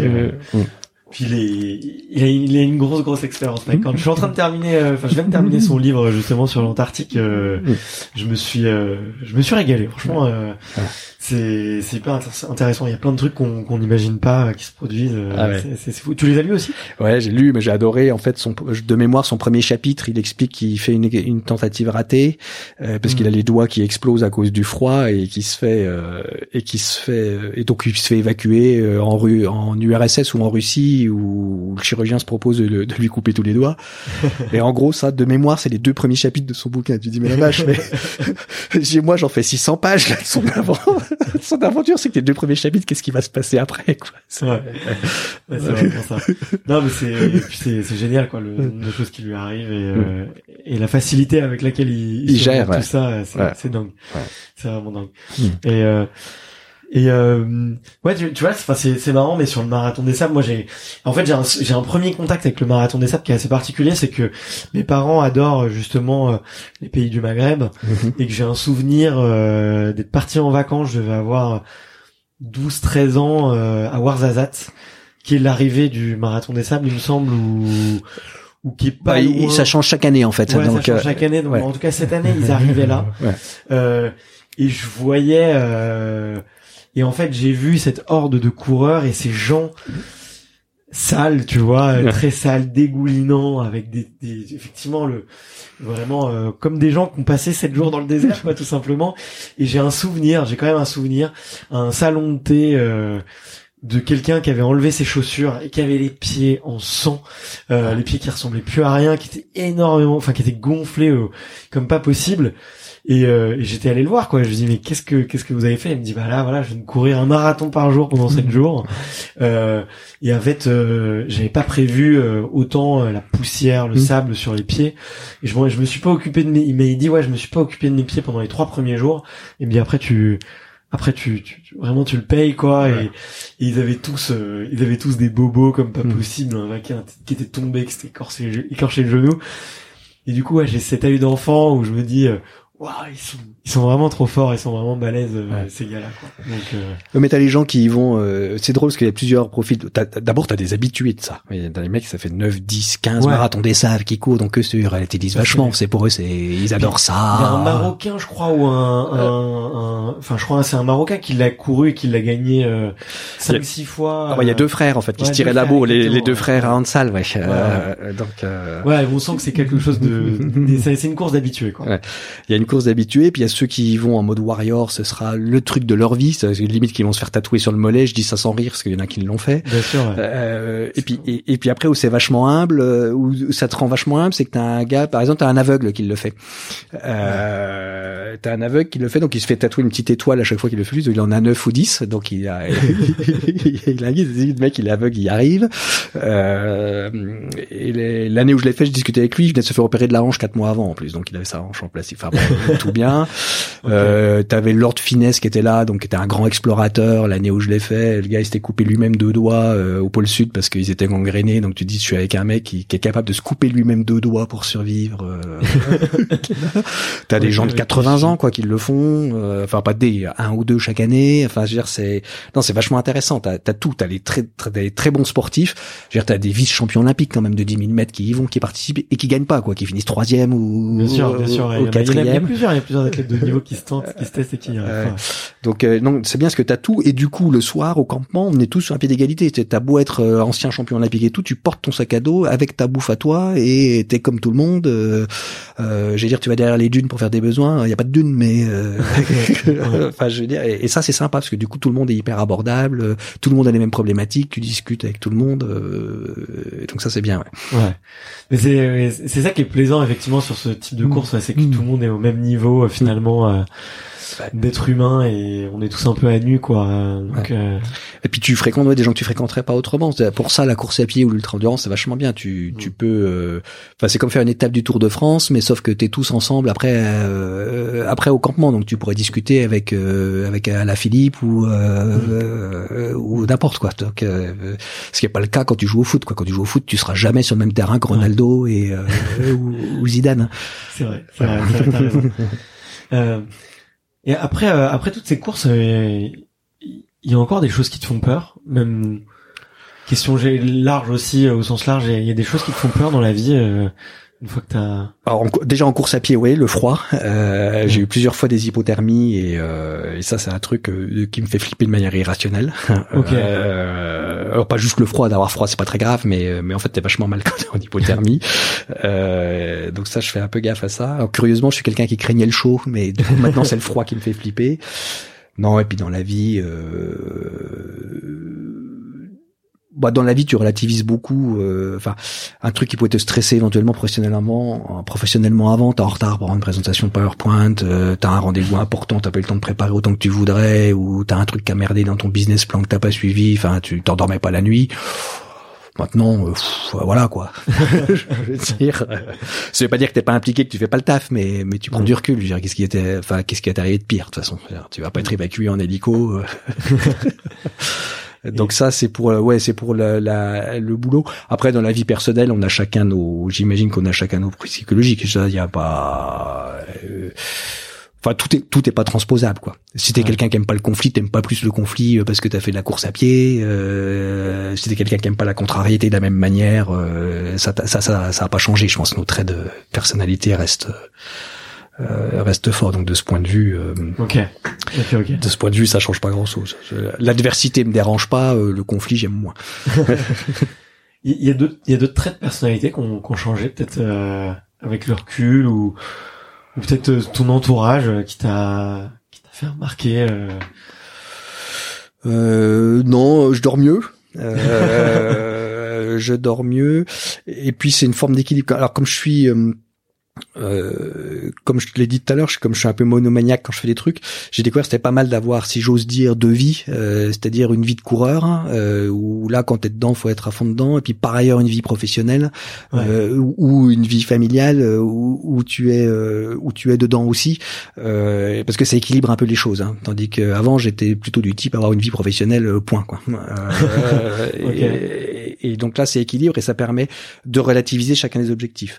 Une de mes problématiques en course à pied, ce que je fais ça en loisir, euh, c'est que parfois je veux pas assez d'objectifs. Donc il m'arrive, euh, enfin j'ai en mémoire une course, la dernière version de la 1000 kg, je me dis ok, je sais que je vais y arriver, que je peux tenir les barrières horaires, mais je vais finir complètement déchiqueté comme à la fin du Tour des Géants, euh, etc. où j'avais mis un mois et demi à m'en remettre. Je dis bon, euh, pff, franchement, est-ce que tu as envie de ça ou pas Euh, Donc tu cours 5 ou 6 heures encore en te posant la question, puis à un moment tu dis attends, euh, non. Donc donc t'arrêtes. Euh, c'est un truc que j'aurais pas nécessairement fait il y a deux ans ou euh, ou, ou il y a trois ans. Alors c'est pas un exemple sportif, mais c'est pour dire il, faut mettre les choses à leur bonne place. Quoi. Si tu fais un truc en loisir, tu fais un truc en loisir. Ça veut pas dire faut abandonner, il faut pas se donner l'objectif, faut pas se donner les moyens d'y arriver, parce que sinon c'est c'est un champ de larmes parce que tu n'as que des déceptions et des échecs. Euh, mais mais faut pas non plus. euh, Enfin, faut laisser les choses à leur place, quoi, pas leur donner plus d'importance que ce qu'elles n'ont. Ok, ok, ok. J'aime bien, j'aime bien, j'aime bien ce que tu dis. J'aime bien ce que tu dis. Et euh, le. Et pour- alors si je peux, euh, euh, euh, alors quand, quand tu cours, t'as le temps de réfléchir. Je, quand je faisais mes études, j'ai eu à aller interroger euh, pour je sais plus quel cours de psychosociologie, enfin bon bref, peu importe, les des moines de Cîteaux. Euh, donc je faisais finance à l'époque et donc euh, j'ai interviewé le frère, alors, je sais pas comment ça s'appelle, le frère économe peut-être, enfin le, le directeur financier euh, de l'abbaye de Cîteaux et de l'ordre des cisterciens. Ok. Euh, Donc il m'a parlé de l'organisation euh, comptable, financière, etc., de l'ordre des cisterciens, les péréquations de recettes entre euh, les abbayes qui perdaient de l'argent, les monastères qui en gagnaient. Enfin, bon, bref, c'était passionnant. Euh, et à un moment, je dit, mais euh, du coup, euh, là, vous me parlez vachement de boulot, donc euh, super. Euh, Par ailleurs, vous êtes moine, donc c'est pas pour bosser que vous êtes devenu moine. Euh, et vous faites comment? Il dit, bah c'est un de nos problèmes, c'est qu'en fait, euh, la, la loi de l'ordre, c'est prier et travailler. Euh, orare et laborare. Sauf que la règle de l'ordre ne dit pas dans quelle proportion. Euh, et donc la vraie question, c'est est-ce que je prie 90% du temps et je bosse 10% de mon temps, ou est-ce que je fais moite-moite, ou etc. Et, euh, et sachant qu'on considère que le travail que l'on fait, on le fait pour la gloire de Dieu, donc euh, l'un dans l'autre, c'est presque pareil. Et je lui dis, ok, mais du coup, comment faites-vous? Et donc, ce, ce- donc ce gars-là, qui, qui a passé sa vie à réfléchir à la question, n'avait pas de réponse. et, et donc il a dit, je, je me mets une limite arbitraire qui est de dire, alors lui, c'était quoi? C'est euh, quand j'aurai, ils font du fromage à Cîteaux, et donc il se dit, quand j'aurai suffisamment, quand euh, les vaches rempliront toutes les tables que l'on a, je ne construirai pas d'extension à l'étable. Hein. Et donc c'est la limite que je me donnerai. Et tant que je suis pas là, euh, je peux y aller. Donc tout ça pour dire que quand on dit faut mettre les choses à leur place, c'est pas nécessairement simple, hein. parce que quelqu'un qui a eu toute sa vie pour y réfléchir et qui, a que deux paramètres auxquels il faut réfléchir, c'est travailler et prier. Il savait pas lui-même et donc il a choisi un truc arbitraire. Euh, et donc c'est la même chose avec la pratique sportive loisir. Quand t'es professionnel, t'es professionnel. Donc euh, euh enfin t'as aussi la première vie perso, mais quand t'es professionnel du sport, c'est ton boulot. Euh, quand c'est un loisir, c'est plus, enfin, je sais plus. C'est à la fois plus simple, c'est pas grave si t'y arrives pas, euh, et c'est à la fois plus compliqué. Parce que si tu veux en faire quand même, surtout c'est de l'ultra endurance qui demande du temps, il, il faut réussir à équilibrer. L'implication qui est, ouais. ok. C'est hyper intéressant, hyper intéressant, très bonne, très bonne philosophie. Euh, et le, il y, y, a des choses que tu as appris sur toi tu vois, euh, des choses que tu as découvertes euh, dans dans cette quête euh, sportive et un peu spirituelle. Euh, euh... Ouais, j'ai découvert que je pouvais être détendu dans l'échec. Enfin que euh, j'ai découvert que finalement c'était pas si grave de se planter, de, de pas y arriver. Parce que bon, j'ai une euh, On sent que t'aimes pas perdre quand même. Hein. non, mais j'ai une vie. Enfin, j'étais, euh, oui, enfin, ouais, enfin, oui, euh, bien sûr. Hein. Euh, mais bon, en plus, j'ai le profil pour ça. On était quatre garçons toujours en compète. Euh, fait une prépa, une grande école, euh, ensuite une carrière. Enfin, t'étais un peu. Et puis ça me plaît bien. En plus, j'aime ça, quoi. j'aime la compète, etc. Mais justement, c'est ce qui m'a changé. C'est ça m'a, ça m'a appris que finalement, finalement, alors tu préfères réussir, hein, comme tout le monde, euh, mais que dans l'échec, euh, alors je, je vais pas jusqu'à dire soit soit je gagne, soit j'apprends, mais euh, euh mais tu même dans l'échec, tu l'échec est jamais complet. Enfin, enfin s'il est complet, c'est que t'as pas fait ce qu'il fallait, tu t'es pas préparé, donc donc limite c'est normal. Et puis comme t'as pas mis d'enjeu dedans, ce que tu t'es pas préparé, tu, ça te ça te coûte rien psychologiquement. Mais non, ouais, j'ai découvert que c'était pas grave. Enfin, c'était pas c'est pas grave de se planter. Tu peux pourvu que tu te sois donné, que t'aies fait de ton mieux et, euh, et que tu te sois donné les moyens et que tu te sois impliqué, euh, bah t'as fait ce que tu pouvais. Hein. Après, à un moment, bah voilà quoi. Ok. euh, ok, ok. Et, euh... et donc du coup, t'es vachement plus détendu dans la vie. et ça fait du bien. Et ça fait du bien. Je, j'avais encore euh, bon le, le, temps passe vite et euh, puis je suis bavard et on aurait plein de choses à, se dire encore mais je je me demandais euh, pourquoi t'avais écrit ce livre? Euh, je, te fais je te fais un aveu c'est qu'en le lisant, je me suis dit en fait, euh, et ça retrace quand même très très bien le, début de la course à pied et, un peu ton, ton, voyage un peu spirituel et intellectuel euh, de cette découverte. J'avais presque l'impression que tu étais en train de l'écrire au moment, euh, si tu veux, au moment où tu étais en train de le vivre.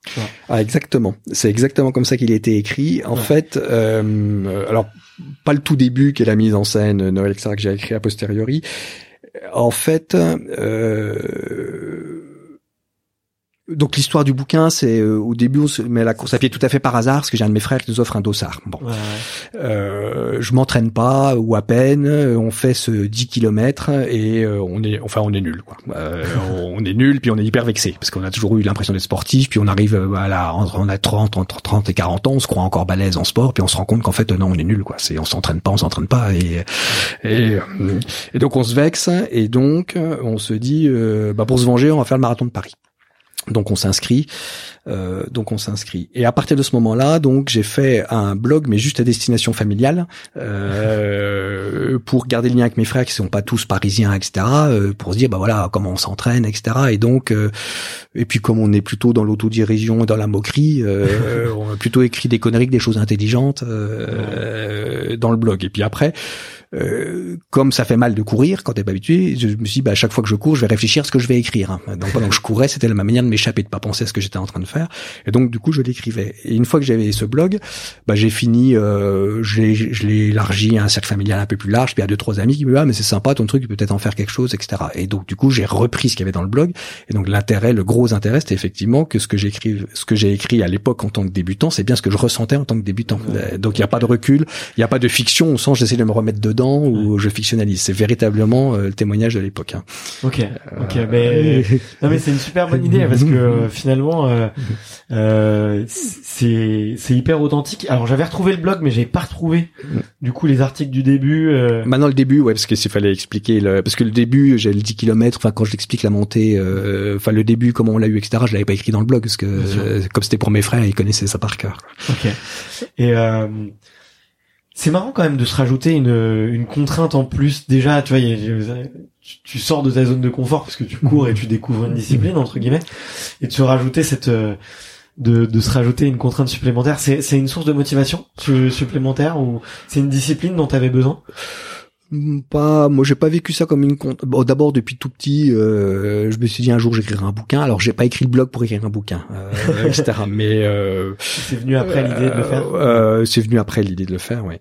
Non mais c'était marrant parce que je réfléchissais des trucs à la con puis je me disais on est vraiment on est vraiment nul quoi on va jamais y arriver donc ça me faisait marrer d'essayer donc puis et puis en plus c'était un peu c'est Bécassine découvre le jogging quoi toutes les conneries possibles imaginables je les ai faites hein, et puis mon niveau me permet d'avoir beaucoup d'autodérision parce que sinon euh, je m'en sors pas et non, souvent je me marrais quoi quand je voyais les difficultés que j'avais mais je, je, me moquais de moi-même hein. euh, ça c'est la partie marrante. La partie moins marrante c'est que pendant presque un an j'ai couru avec les yeux rivés au sol parce que je, je voulais pas voir le regard des autres qui me regardaient courir. Ils doivent tous me trouver nul alors que les autres coureurs ils s'en foutent en fait. Mais euh, euh, donc non, j'ai pas vécu ça comme une contrainte. Écrire le bouquin après, c'était une contrainte, parce qu'il a fallu se relire ce que j'avais écrit, remettre un peu en forme, euh, etc. Donc là, c'était plus une contrainte, mais bon, euh, j'avais un objectif qui était d'écrire le bouquin, donc c'était c'était sympa. Mais non, sur le coup, c'était c'était plutôt marrant d'écrire ça. Et c'est à quel moment que du coup le, ce projet de d'écriture il prend forme? C'est avant le marathon des sables? C'est après? C'est non, c'est après. C'est après. ouais, C'est après. Euh, c'est après. En fait, c'est venu du fait que hum, tout à l'heure on parlait du regard que les gens portent sur le sport que tu fais. Donc quand je me suis inscrit au marathon des sables, ça finit par savoir dans mes relations euh, professionnelles, amicales, etc. Et tout le monde me traitait comme une comme euh, comme une bête à cornes, quoi. Enfin, le, gars pas normal avec des questions bizarres. C'était toujours les mêmes questions qui revenaient en fait sur l'endurance, les heures que tu passes, euh, est-ce que t'as pas mal au genou, est-ce que moi je peux pas courir parce que j'ai mal au genou, etc., etc. Et comme toutes les questions revenaient tout le temps en même temps, je me suis dit mais après tout, euh, j'ai qu'à répondre d'une fois et pourquoi pas écrire un bouquin euh, parce qu'en fait j'ai déjà répondu dans mon blog mais les gens savent pas qu'il existe. Euh, voilà. Et le déclic en fait ça a été c'était hyper drôle. C'était avec un dîner une femme que j'ai rencontrée qu'une fois dans ma vie qui était vétérinaire et qui était vétérinaire sur des courses d'endurance ou de cross, je sais pas comment ça s'appelle, pour les chevaux. Ouais. Et elle dit, notre problème c'est que les chevaux ils parlent pas donc on savent pas ce qu'ils ressentent, euh, etc. donc elle m'a posé plein, plein, plein, plein de questions, dont des questions que je m'étais pas posées en fait sur euh, et quand vous êtes au deux tiers de la course et machin et et c'est quoi votre perception et c'est quoi ta perception du temps? J'ai dit mais pourquoi tu poses la question? Dit, bah les chevaux ils ont pas la perception du temps donc euh, comment tu etc. Donc t'expliques que bah parfois tu raisonnes que en temps je cours 24 heures, ou que en distance, je cours 160 bornes, ou ni l'un ni l'autre, tu dis euh, allez, il faut que j'avance encore euh, une demi-heure, puis je verrai bien après où j'en suis, ou, euh, ou etc. Et donc elle m'a posé plein de questions qu'elle pensait pouvoir s'appliquer aux chevaux, donc ça me faisait marrer d'être comparé à un cheval, mais et, et, donc je me dis ouais, y a, ça vaut le coup de creuser un peu et, et d'expliquer. Ok, ok, ok. Bon bah génial. Écoute, euh, moi j'ai le, il est 10h30, je m'étais engagé à, te libérer à cette heure-là. Euh, euh, je me suis, je me suis vraiment régalé moi pendant pendant cette heure. J'aurais bien fait durer euh, le plaisir un peu plus longtemps. Euh, et euh, toi, t'as un petit mot de la fin? T'as envie de comment comment est-ce que tu bouclerais cette, cet échange? Qu'est-ce que t'as envie de dire? Alors, j'aurais dire deux choses. La première, euh, vous n'êtes pas obligé de lire mon bouquin, mais si, si vous le lisez, n'oubliez pas de télécharger. J'en ai écrit un deuxième qui s'appelle Tour des géants, trait l'ultime que je t'offre, euh, ah, euh, mais qui est gratuit en fait. Dans le bouquin, il y a dans mon livre, il y a un lien où on peut le télécharger euh, en PDF. J'avais pas pris le temps de le faire. Ouais, c'est gentil. Donc, donc voilà. Donc là, vous retrouverez l'anecdote sur les hallucinations.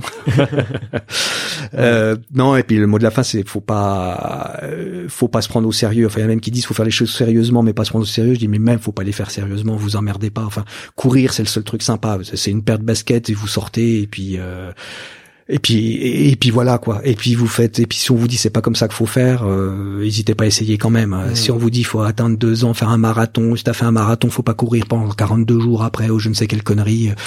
faites comme vous le sentez. Euh, vous faites pas mal, c'est tout. Enfin, si vous faites mal un peu, c'est pas très grave. Euh, amusez-vous, faites comme vous le sentez. Et si vous aimez pas courir, vous forcez pas. On n'est pas obligé de courir. Il y a plein de gens qui ont un problème avec ça, parce qu'on est obligé de courir à l'école. Mais courir, c'est sympa. Et puis on fait des trucs géniaux au cours. On découvre des super podcasts. Hein. euh, euh, J'ai un copain qui a appris le russe euh, en courant. On peut visiter plein de trucs via la Paris. On peut visiter, enfin Paris ou d'autres villes. Euh, enfin, c'est juste génial. Mettez vos choses, mettez vos choses, allez courir et faites-vous plaisir. Hein. Et n'allez pas vite. Vous allez vous faire mal, vous allez vite. Ah, surtout allez pas vite. Courez longtemps. bon, mais j'ai beaucoup d'auditeurs qui seront qui seront très d'accord avec toi. Euh, euh, écoute, merci pour ce pour ce livre. J'ai, s'il est aussi bien écrit que que le premier, euh, je vais le lire avec grand plaisir. Je vais non, il, il, est un peu moins bien écrit, je dois dire. C'est plus un truc sur le vif que j'ai fait exprès de pas reprendre. Donc euh, il y a il y a deux trois coquilles dedans. bon, écoute, c'est c'est très bien. Ça me va aussi quand c'est un peu brut de, de décoffrage. merci infiniment. Écoute, j'ai j'ai pris j'ai pris beaucoup beaucoup de plaisir. Et à toi, d'habitude, t'as une question à la fin? Est-ce que je peux recommander des sportifs, des gens, des machins, des bidules? J'allais j'allais j'allais venir, j'allais venir, mais avant de terminer, il y a ça commence par une question traditionnelle et ça termine par une question traditionnelle. Euh, et du coup, c'est de savoir euh, bah, qui euh, qui seraient les, les prochaines personnes que tu me recommandes d'aller euh, d'aller interviewer? Et écoute, je suis, j'ai mon ordinateur, j'ai les doigts sur le clavier, donc je suis tout à l'écoute des gens que que tu vas me recommander. D'autant plus que tu vois, j'ai de plus en plus envie d'aller voir des gens qui sont pas forcément qui ont pas forcément une grosse notoriété tu vois euh, et c'est pas facile à trouver en fait des gens qui vont avoir des choses très intéressantes à dire ou, ou une expérience intéressante à partager euh, bah, parce que tu connais pas leur vie médiatique et du c'est pas facile donc je t'écoute qui euh, avec qui tu me recommandes euh, Alors il y en a un, je sais pas, tu en as sûrement entendu parler, c'est Nadir Dandoun. C'est celui qui a écrit un bouquin qui est euh, qui s'appelle Un tocard sur le toit du monde, qui a fait un film. Donc c'est un gars qui qui a une vie passionnante, et là, c'est une tranche de sa vie, c'est-à-dire qu'il est parti de, sa de sa cité du, du 93 pour aller escalader l'Everest avec zéro moyen. Euh, donc, euh, donc il écrit un bouquin, il y a un film qui a été tiré. Je ne le connais pas, mais mais ce qui est intéressant, c'est au-delà de cet aspect de sa vie qui a été vachement médiatisé, il a par ailleurs eu d'autres d'autres vies. Il a pas hésité à être correspondant de guerre, je crois, euh, pour la presse, etc. Donc euh, vachement intéressant. Oh, génial. Bah écoute, super recommandation, j'adore. Nadir Dandoum, ok. Il y en a un deuxième qui s'appelle Lionel Daudet, donc comme Alphonse, mais Lionel. On m'a déjà recommandé, je crois. Ah, Rappelle-moi qui c'est. Il a écrit un bouquin qui s'appelle Le Tour de la France, exactement. Donc c'est quelqu'un qui s'est dit, je vais faire le tour de la France pile sur la frontière que ce soit soit en kayak quand il y a de l'eau, soit à vélo quand je peux, euh, soit en, escalade euh, en montagne. Et donc il, te décrit son tour de la France, mais alors c'est un truc de dingue parce que les frontières elles sont dessinées au crayon, donc il dit il y a des endroits en montagne, c'est moi qui pour la première fois ai gravi euh, les, les cimes ou les pics qu'il fallait gravir. Hein. Et donc sa règle, j'ai oublié ce que c'était, c'est 30 mètres à droite, 30 mètres à gauche de la frontière, mais pas plus, euh, pas moins, etc. Et donc c'est intéressant, c'est son, son, tour de France, avec plein d'anecdotes. Euh, génial, génial. Je, le, je le connais pas non plus, mais euh, bon, voilà. Et un dernier. Il, il, en a écrit un livre aussi ou... Oui, oui. Ouais, ouais. Le Tour de la France, exactement. Exactement. Et tu m'as dit, mais j'ai noté le nom du, du livre. Super. En plus, on a tous une super liste de lecture, donc trop cool. Et d'ailleurs, aux auditeurs, je suis en train d'écrire des articles de blog avec tous les livres qui ont été recommandés par les invités. Donc, euh, ne vous embêtez pas à faire une pause pendant votre footing. Euh, je, je vous prépare ça et je vous enverrai ça doucement, notamment pour les gens qui sont dans la newsletter. Voilà. Et un dernier, alors là, qui est, euh, c'est pas nécessairement ses bouquins que je recommande, c'est plutôt lui euh, comme interview, c'est Serge Girard. Euh, Serge Girard, il a juste fait le tour du monde en courant. Point. Plus de 40 000 bornes.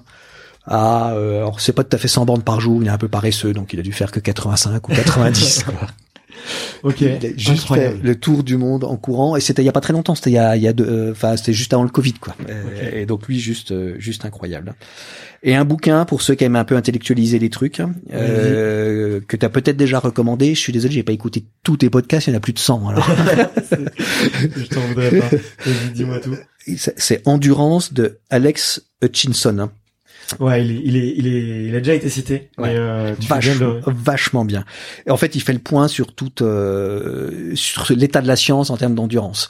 Euh, c'est est-ce que c'est les limites, elles sont psychologiques, est-ce qu'elles sont physiques, euh, que c'est la science, enfin. euh, et puis surtout, il y a toute l'histoire de l'étude de l'endurance qui est hyper intéressante. Quoi. On se rend compte que ça vient pas du sport, ça vient du monde professionnel.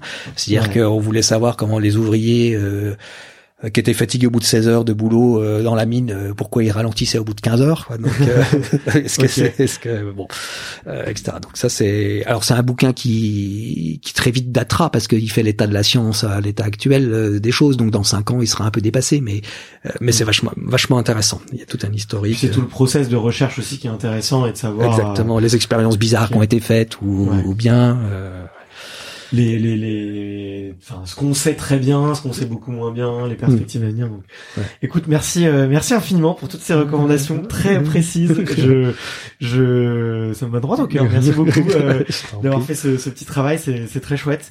Euh, écoute, je, je me suis régalé. euh, Je suis sûr que ça plaira beaucoup aux auditeurs. Donc, euh, merci d'être euh, d'être d'être venu jusqu'à moi dans mon dans mon antre, dans mon royaume. Euh, moi, j'en suis pas le propriétaire, mais ici à Station F, mais dans l'endroit où où, euh, où je suis ici. Et euh, et, euh, et écoute, euh, bah à très vite. Pourquoi pas avec un petit euh, un- autour d'un café avec euh, avec casquette verte et, et Guillaume Artus, pourquoi Ouais, pas? Ou avec une paire de running. Euh, C'est ouais, c'est super sympa. Merci de ton accueil et, et j'adore, j'adore ton podcast. Et tu vois, on n'a pas nécessairement discuté de ce qu'on avait dit dont on parlerait, et, mais c'est l'esprit du truc, c'est euh, c'est top. Co- Continue comme ça et, et bravo pour ce que tu fais, parce que ça va te prendre un temps de malade. Non, pas tant que ça. Ça. C'est, c'est que du plaisir. Et tu sais, quand, quand c'est du plaisir, ça passe très vite. Donc, euh, donc, euh, t'en fais pas pour moi. Voilà. Bravo à toi. Salut Grégoire, merci beaucoup. Bye, ciao. Ciao. Merci d'avoir écouté cet épisode jusqu'au bout. Si vous êtes encore là, c'est sûrement que l'épisode vous a plu. Donc n'hésitez pas à le faire savoir autour de vous et à vous abonner pour ne louper aucun épisode. J'ai mis tous les liens dans la description, donc n'hésitez pas à y jeter un coup d'œil. Et sinon, moi je vous dis à la semaine prochaine pour une prochaine interview. Ciao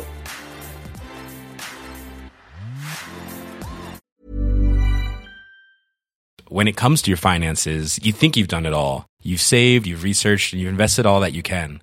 Now it's time to take those investments to the next level by using the brand behind every great investor, Yahoo Finance. As America's number one finance destination, Yahoo Finance has everything you need whether you're a seasoned trader or just dipping your toes into the market. Join the millions of investors who trust Yahoo Finance to guide them on their financial journey. For comprehensive financial news and analysis, visit yahoofinance.com, the number one financial destination, yahoofinance.com.